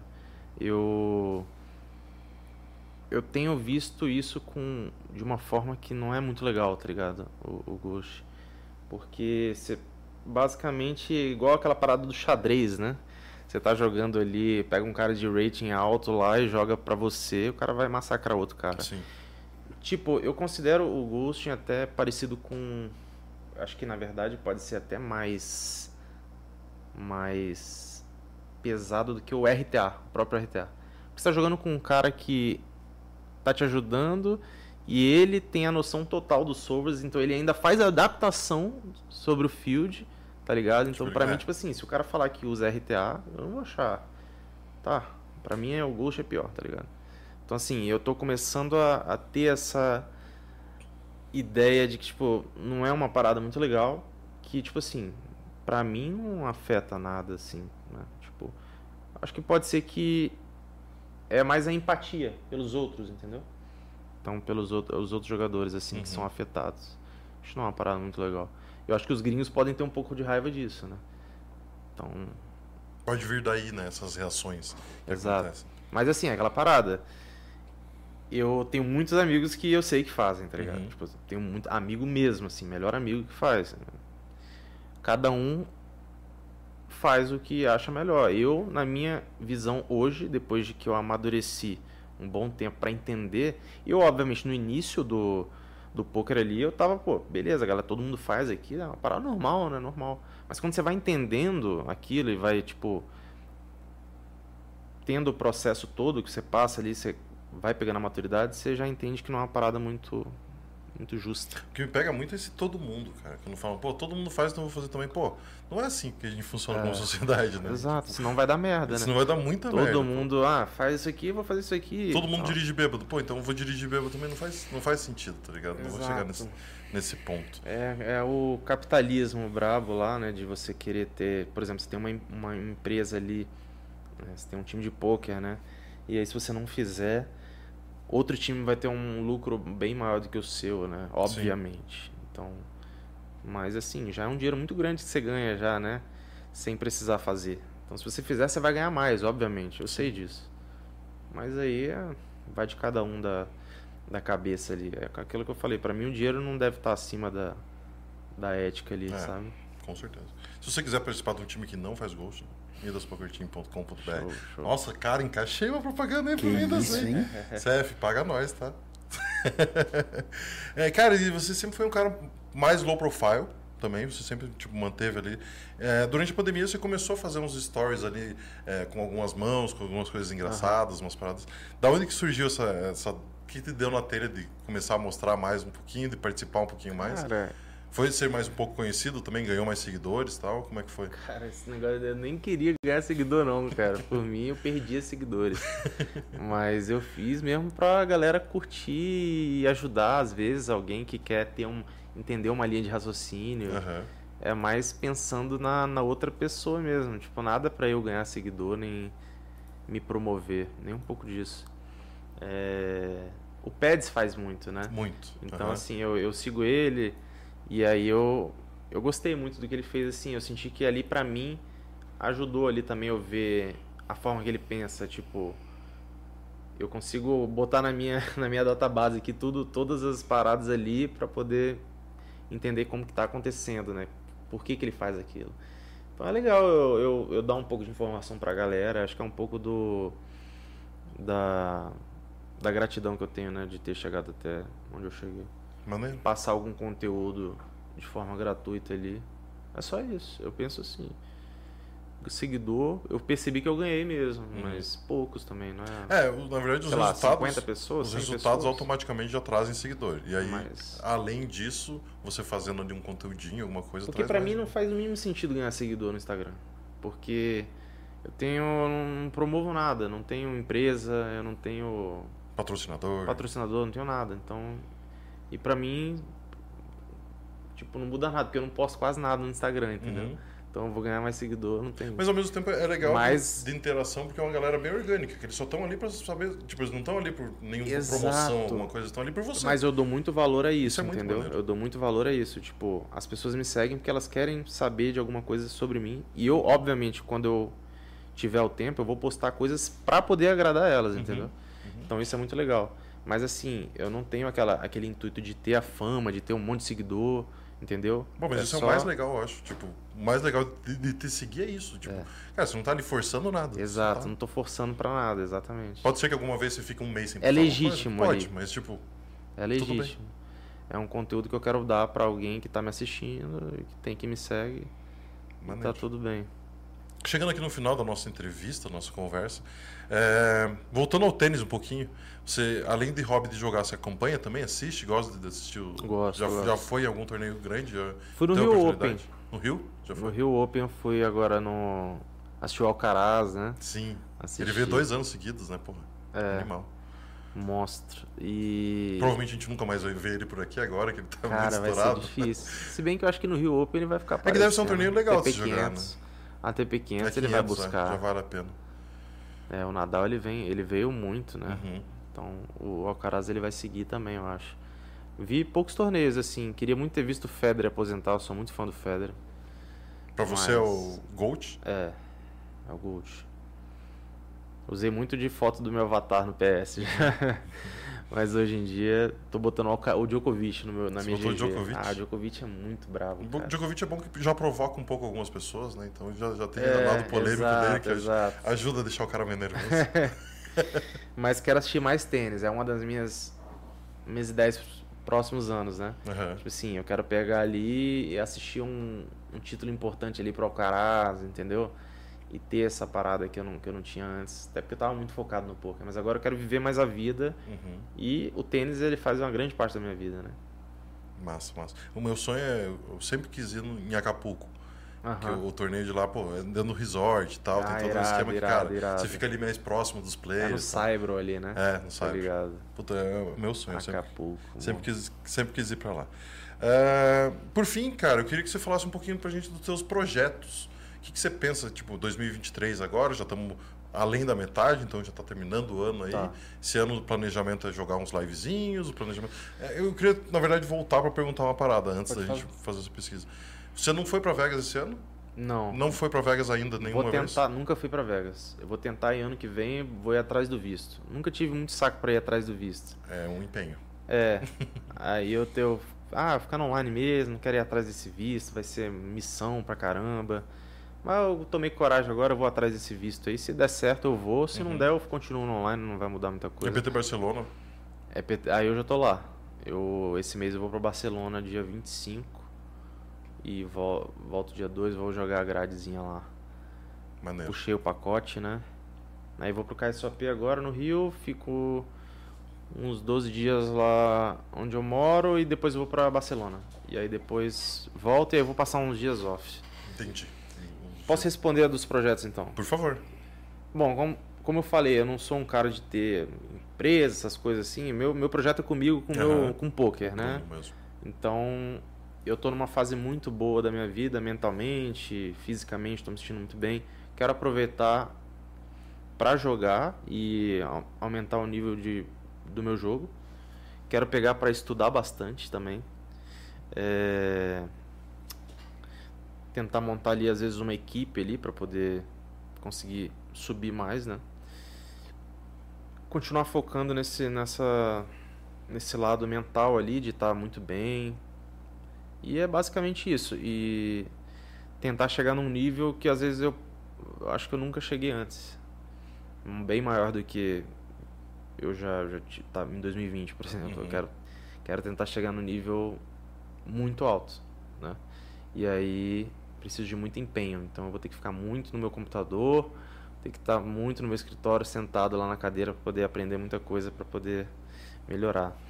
E aí lives, alguns que eu achar que o local é bom, porque live eu nunca vou assim pensando simplesmente no EV do dinheiro, porque senão eu ficava jogando online, né? Claro. A, além de ter um EV do dinheiro, eu quero, eu quero pegar a experiência de jogar live ali para poder chegar em Vegas ano que vem também, uhum. aguentar ali jogar 40 dias e tal. Quero tentar buscar um bracelete, quem sabe, né? É, eu acho que é isso. Bracelete. Pegar um título bom no online, alguns títulos e tentar, enfim, ser um grinder, muito grinder. Bracelete é, é um sonho ou objetivo? É um sonho, é um sonho. O objetivo é difícil, né? Porque uhum. é muito limitado. Tem como você falar, quero um bracelete aqui. MTT. Tem... É um sonho. Eu vou tentar fazer de tudo para que eu me coloque num spot, numa oportunidade que eu possa pegar. Uhum. Eu botei três vezes. Não me arrependo, os três heads ups eu já até vi muito, assim, não tinha muito. Eu fiz umas jogadas bem tranquilas, assim. É, faz parte, né? Eu já ganhei, ganhei muito heads up claro. também. Mas é, é isso, vamos para cima. Maneiro, maneiro. Pico Pico, assume as perguntas então? Vamos lá, vou começar com uma aqui. O Sinister. Ele, você já falou um pouco disso, eu só vou repetir para endosar a pergunta dele. É, a sua, o seu objetivo então é jogar os high stakes, assim, tipo, ele até comenta, igual o, o Nine Tails faz. Seu objetivo vai ser ir com tudo para cima, subir os stakes e é isso, jogar os torneios mais caros. Eu queria muito jogar, né? Mas assim, não tem como ter bankroll para jogar tão caro igual eles jogam, né? Não é à toa que eles jogam com uma banca compartilhada, né? Swap, uhum. Então é uma banca gigantesca que eles conseguiram. Então assim, para eu jogar torneio de 10k, 25k, 50k, teria que ter uma banca muito grande, tipo, sei lá, mais de 10 milhões de dólares, né? Provavelmente para me sentir confortável, perdendo um milhão, um milhão e pouco. Não tenho isso, nunca. Cheguei perto de ter. Então, assim, é, se eu fosse jogar isso aí, eu teria que jogar para investidor. Eu com certeza jogaria muito animado e faria de tudo para jogar da melhor forma possível para viver essa, essa, essa vida, né? Mas isso eu vou pegando com o tempo. Provavelmente eu vou tentar jogar algum outro torneio mais caro com o passar do tempo, mas esses torneios mais caros assim só se fosse na base do investidor ou, ou swap, né? Então, o swap ele me parece ser uma coisa que me me deixa animado de certa forma para jogar esses torneios, né? Mas assim, por enquanto eu quero aproveitar a minha fase sozinho ali, jogando um, um tempo nesse nível que eu tô assim na minha vida. Qual a base você tá jogando? Tô jogando 250 250 300, 250. Em série ele aumenta 350, 400, mas 250. Maneiro. Manda mais Tem uma, uma outra, uh, o Paulada 007. Ele perguntou se você dava muito soco na mesa, tilt. Você quase não, não comentou nada, né? Sobre, tipo. Cara, mas é que, pô, o, coisa. o Guri parece bem calmo, né? É, é... Tô calmo hoje. tipo, não, você cara, teve algum problema com isso durante a sua carreira ou sempre tive, foi muito tranquilo? Tive, tive, tive. Nunca foi uma. Nunca foi linear, né? Sempre foi assim, né? Uhum. Então depende muito da fase que eu tô vivendo na minha vida. Então, assim, por exemplo. É... Teve um período que eu tava muito tranquilo, que eu nunca reclamava de nada. Hoje eu tô nesse período. Eu não reclamo de nada, nem comemoro também, né? Uhum. Não comemoro, não fico muito triste, não fico nervoso. Mas, tipo assim, quatro meses atrás eu tava muito nervoso. Eu dava muito soco na mesa. Quatro meses atrás estava num período que provavelmente era um período de certa abstinência, né? A, a, bebida que eu parei, né? E jogos de azar, etc. Então eu estava sentindo muito.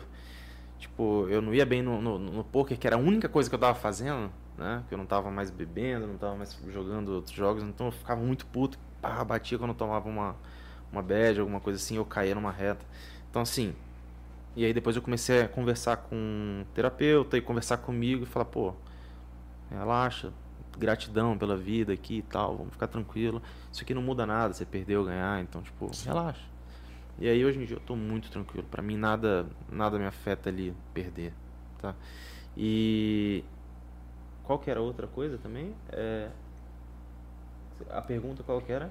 Era se você dava muito soco na mesa. Ah, tá. Então... É, aí no início ali da, da carreira, sim.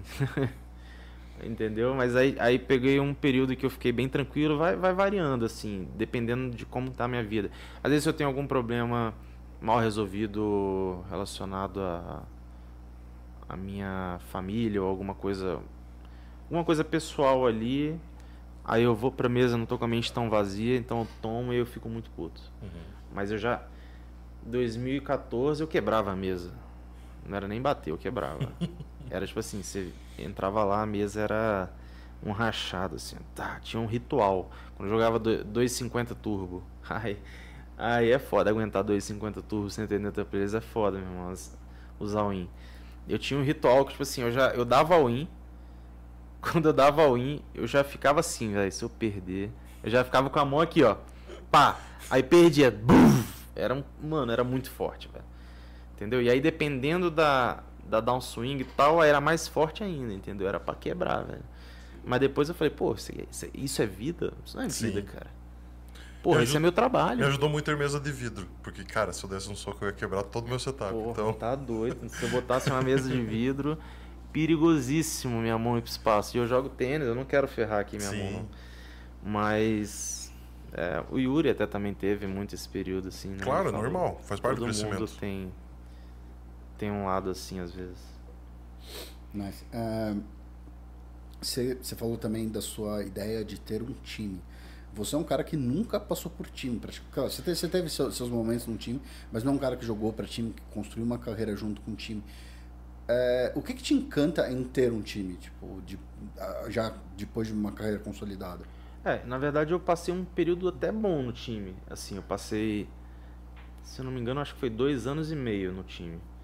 Eu, eu construí a minha carreira no time, mas mas o, o, meu melhor período máximo foi depois do time, quando eu, quando eu saí. Mas o time ele me encanta sim, tem muita coisa boa do time. Eu querer fazer outras pessoas serem, tentarem conseguir algo que eu consegui, tentar fazer elas terem as, a independência delas e a felicidade delas e ajudar. É, tem, tem muita coisa que me atrai no time, assim, que eu, que eu teria muita vontade de fazer. E de novo, ele não falou dinheiro, né?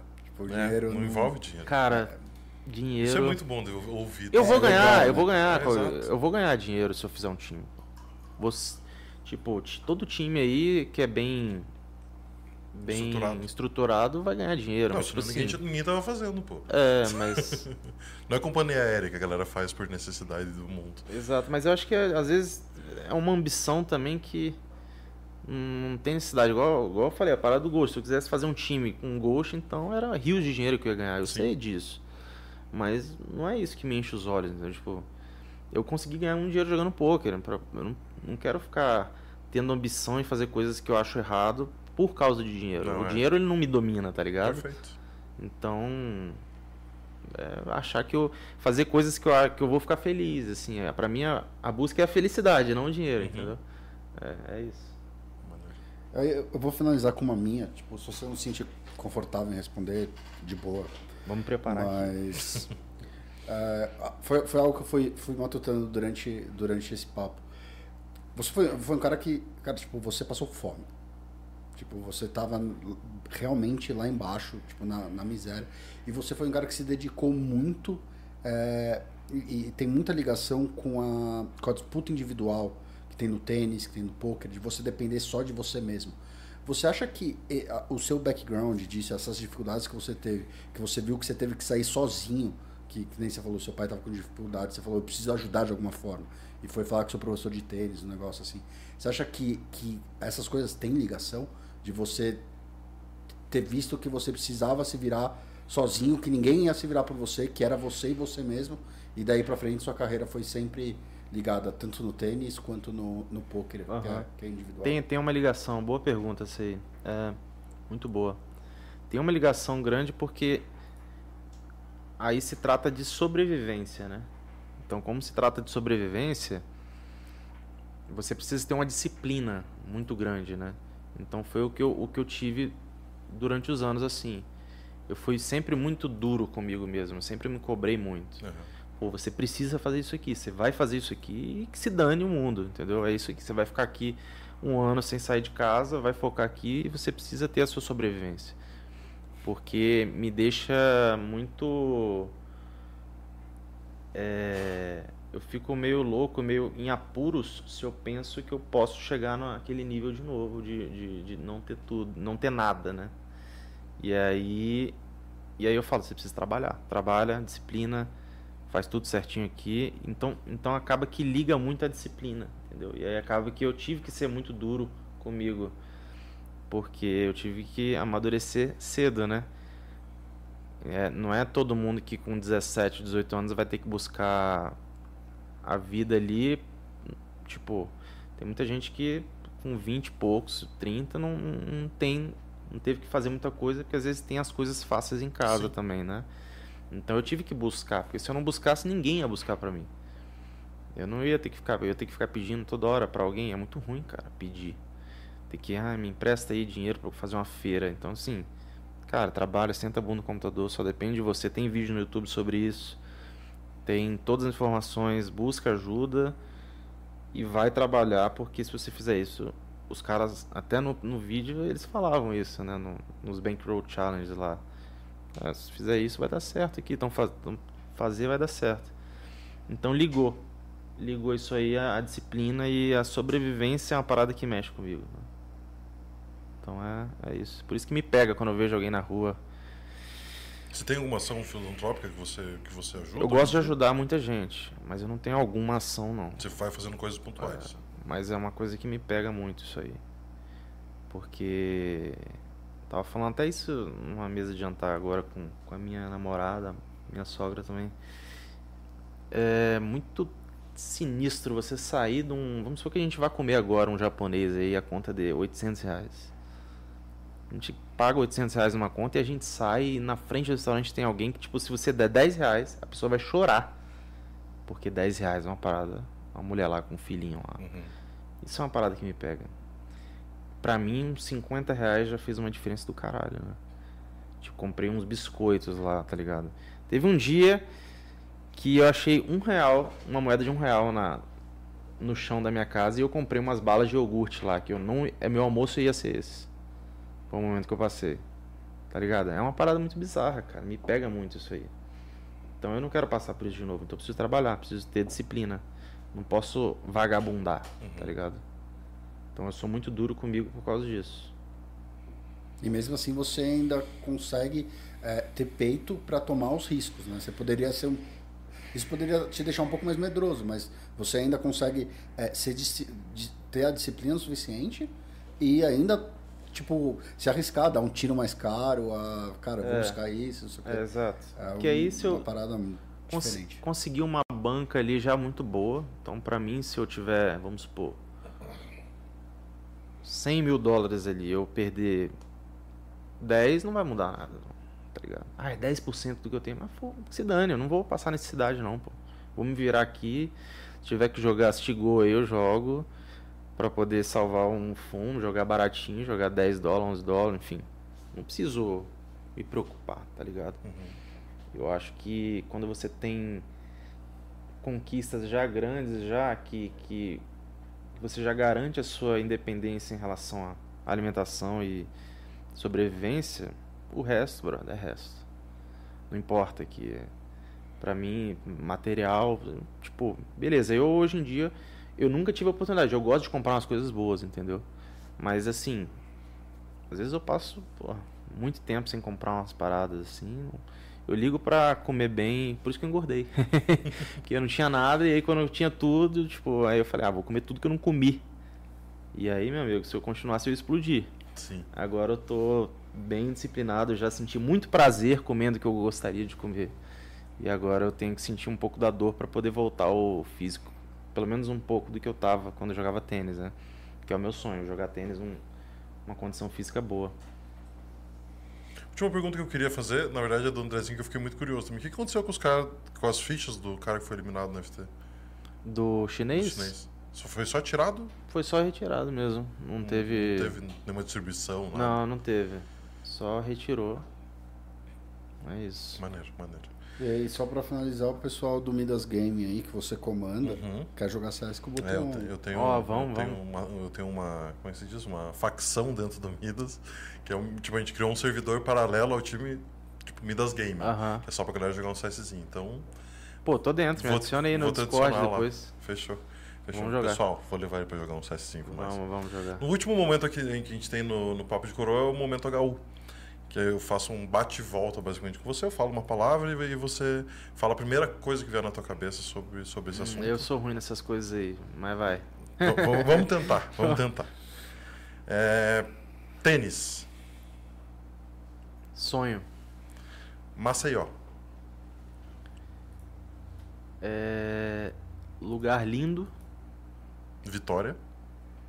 Eu falei duas palavras, lugar lindo. Não, né? pode ser duas palavras, bem. pode ser uma frasezinha. Vitória. É, Vitória. Minha essência.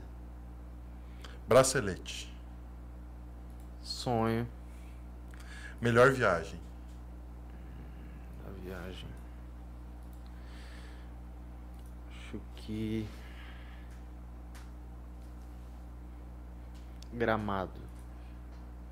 Ídolo no poker, É, quando fala ídolo no pouco, só eu me lembro já em Peçanho, né? Mas tem, pode ter outro também, tipo. Pode ser dois? pode ser dois. Vou estar aceitando hoje. Yuri e Peçanho. Comida favorita, E, e posso colocar mais um. Coloca aí. mais o, um. O Akari é um grande Macate, ídolo. perfeito. Porque ele fez o que fez na, na época dele e ele é muito inteligente, Uhum. muito empreendedor ali. Maneiro. Comida favorita, Sushi. Caralho, vamos criticar aí, né, cara? Tem a carne, né? Mas a carne também tá pau a pau, assim, eu diria, tá ligado? Não, é, Tipo, top 3 de todo mundo ali. é, a carne e o sushi é é igual, vegano. tá ligado? É, uma saudade, Minha mãe, um lugar que ainda quer conhecer. Vegas. Poker,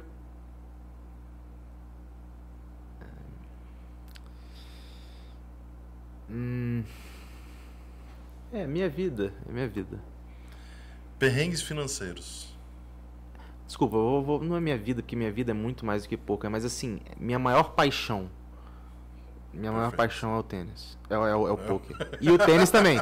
E o tênis também. O, o tênis eu falei que era meu sonho. Sonho. É, o tênis é sempre, sempre foi meu sonho. O poker é minha, é minha maior paixão. Perrengues financeiros. Hum.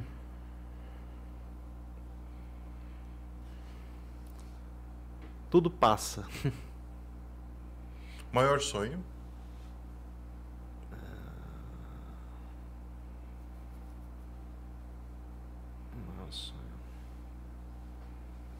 Ter uma família unida e. e grande Maneiro. Um ídolo fora do poker. fora do poker. né? Boa pergunta hein? Agora eu não me lembro.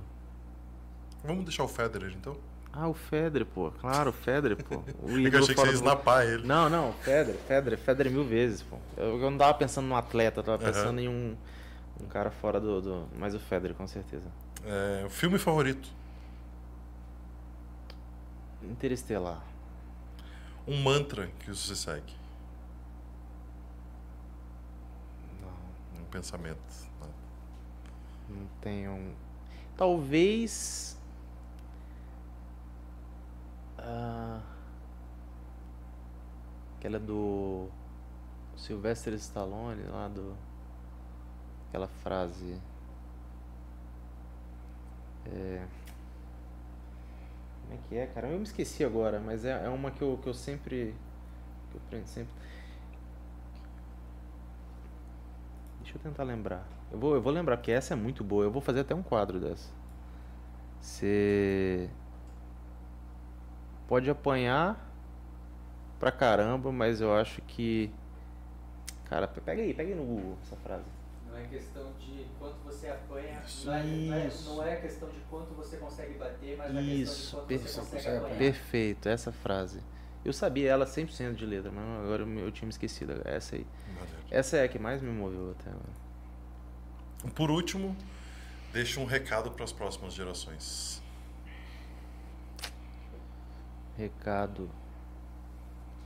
Diria para que as pessoas buscassem mais a felicidade, é, buscassem mais o amor da família e não se comparassem tanto com outras pessoas e se fossem competir, que fosse de forma mais saudável, uma competição consigo mesmo, para que não tenha inveja, não tenha sentimentos ruins com pessoas alheias, né? Eu acho que o principal é você ter mais paz assim, harmonia entre os outros e todo mundo querer que todo mundo se dê bem, né?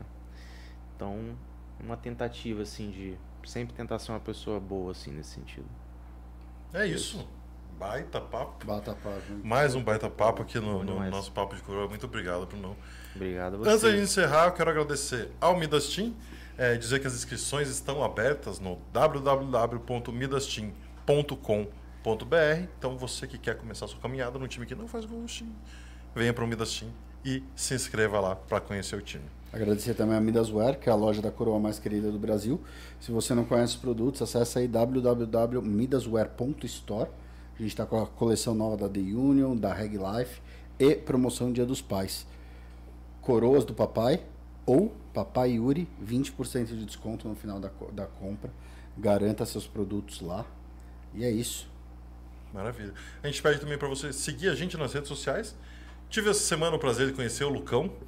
Finalmente conheci essa figurinha, nosso, nosso mascotinho. Mascotinha. Então segue lá, arroba ellen.nfreitas para acompanhar como que tá sendo a saga da mamãe Ellen. Saudades.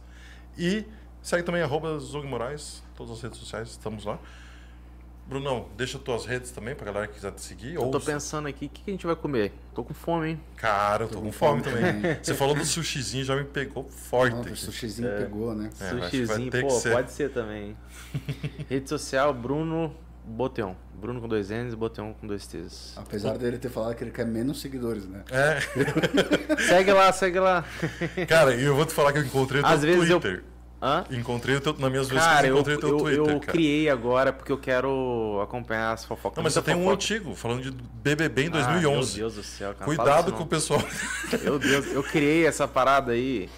Eu tinha o quê? 15, 14 anos. Eu mudei agora, né? Mudei. Não vejo mais BBB. Não, mas o pessoal gosta. Aqui o pessoal gosta do BBB. Então, muito obrigado, Bruno. Obrigado, Obrigado, obrigado a você, a cara.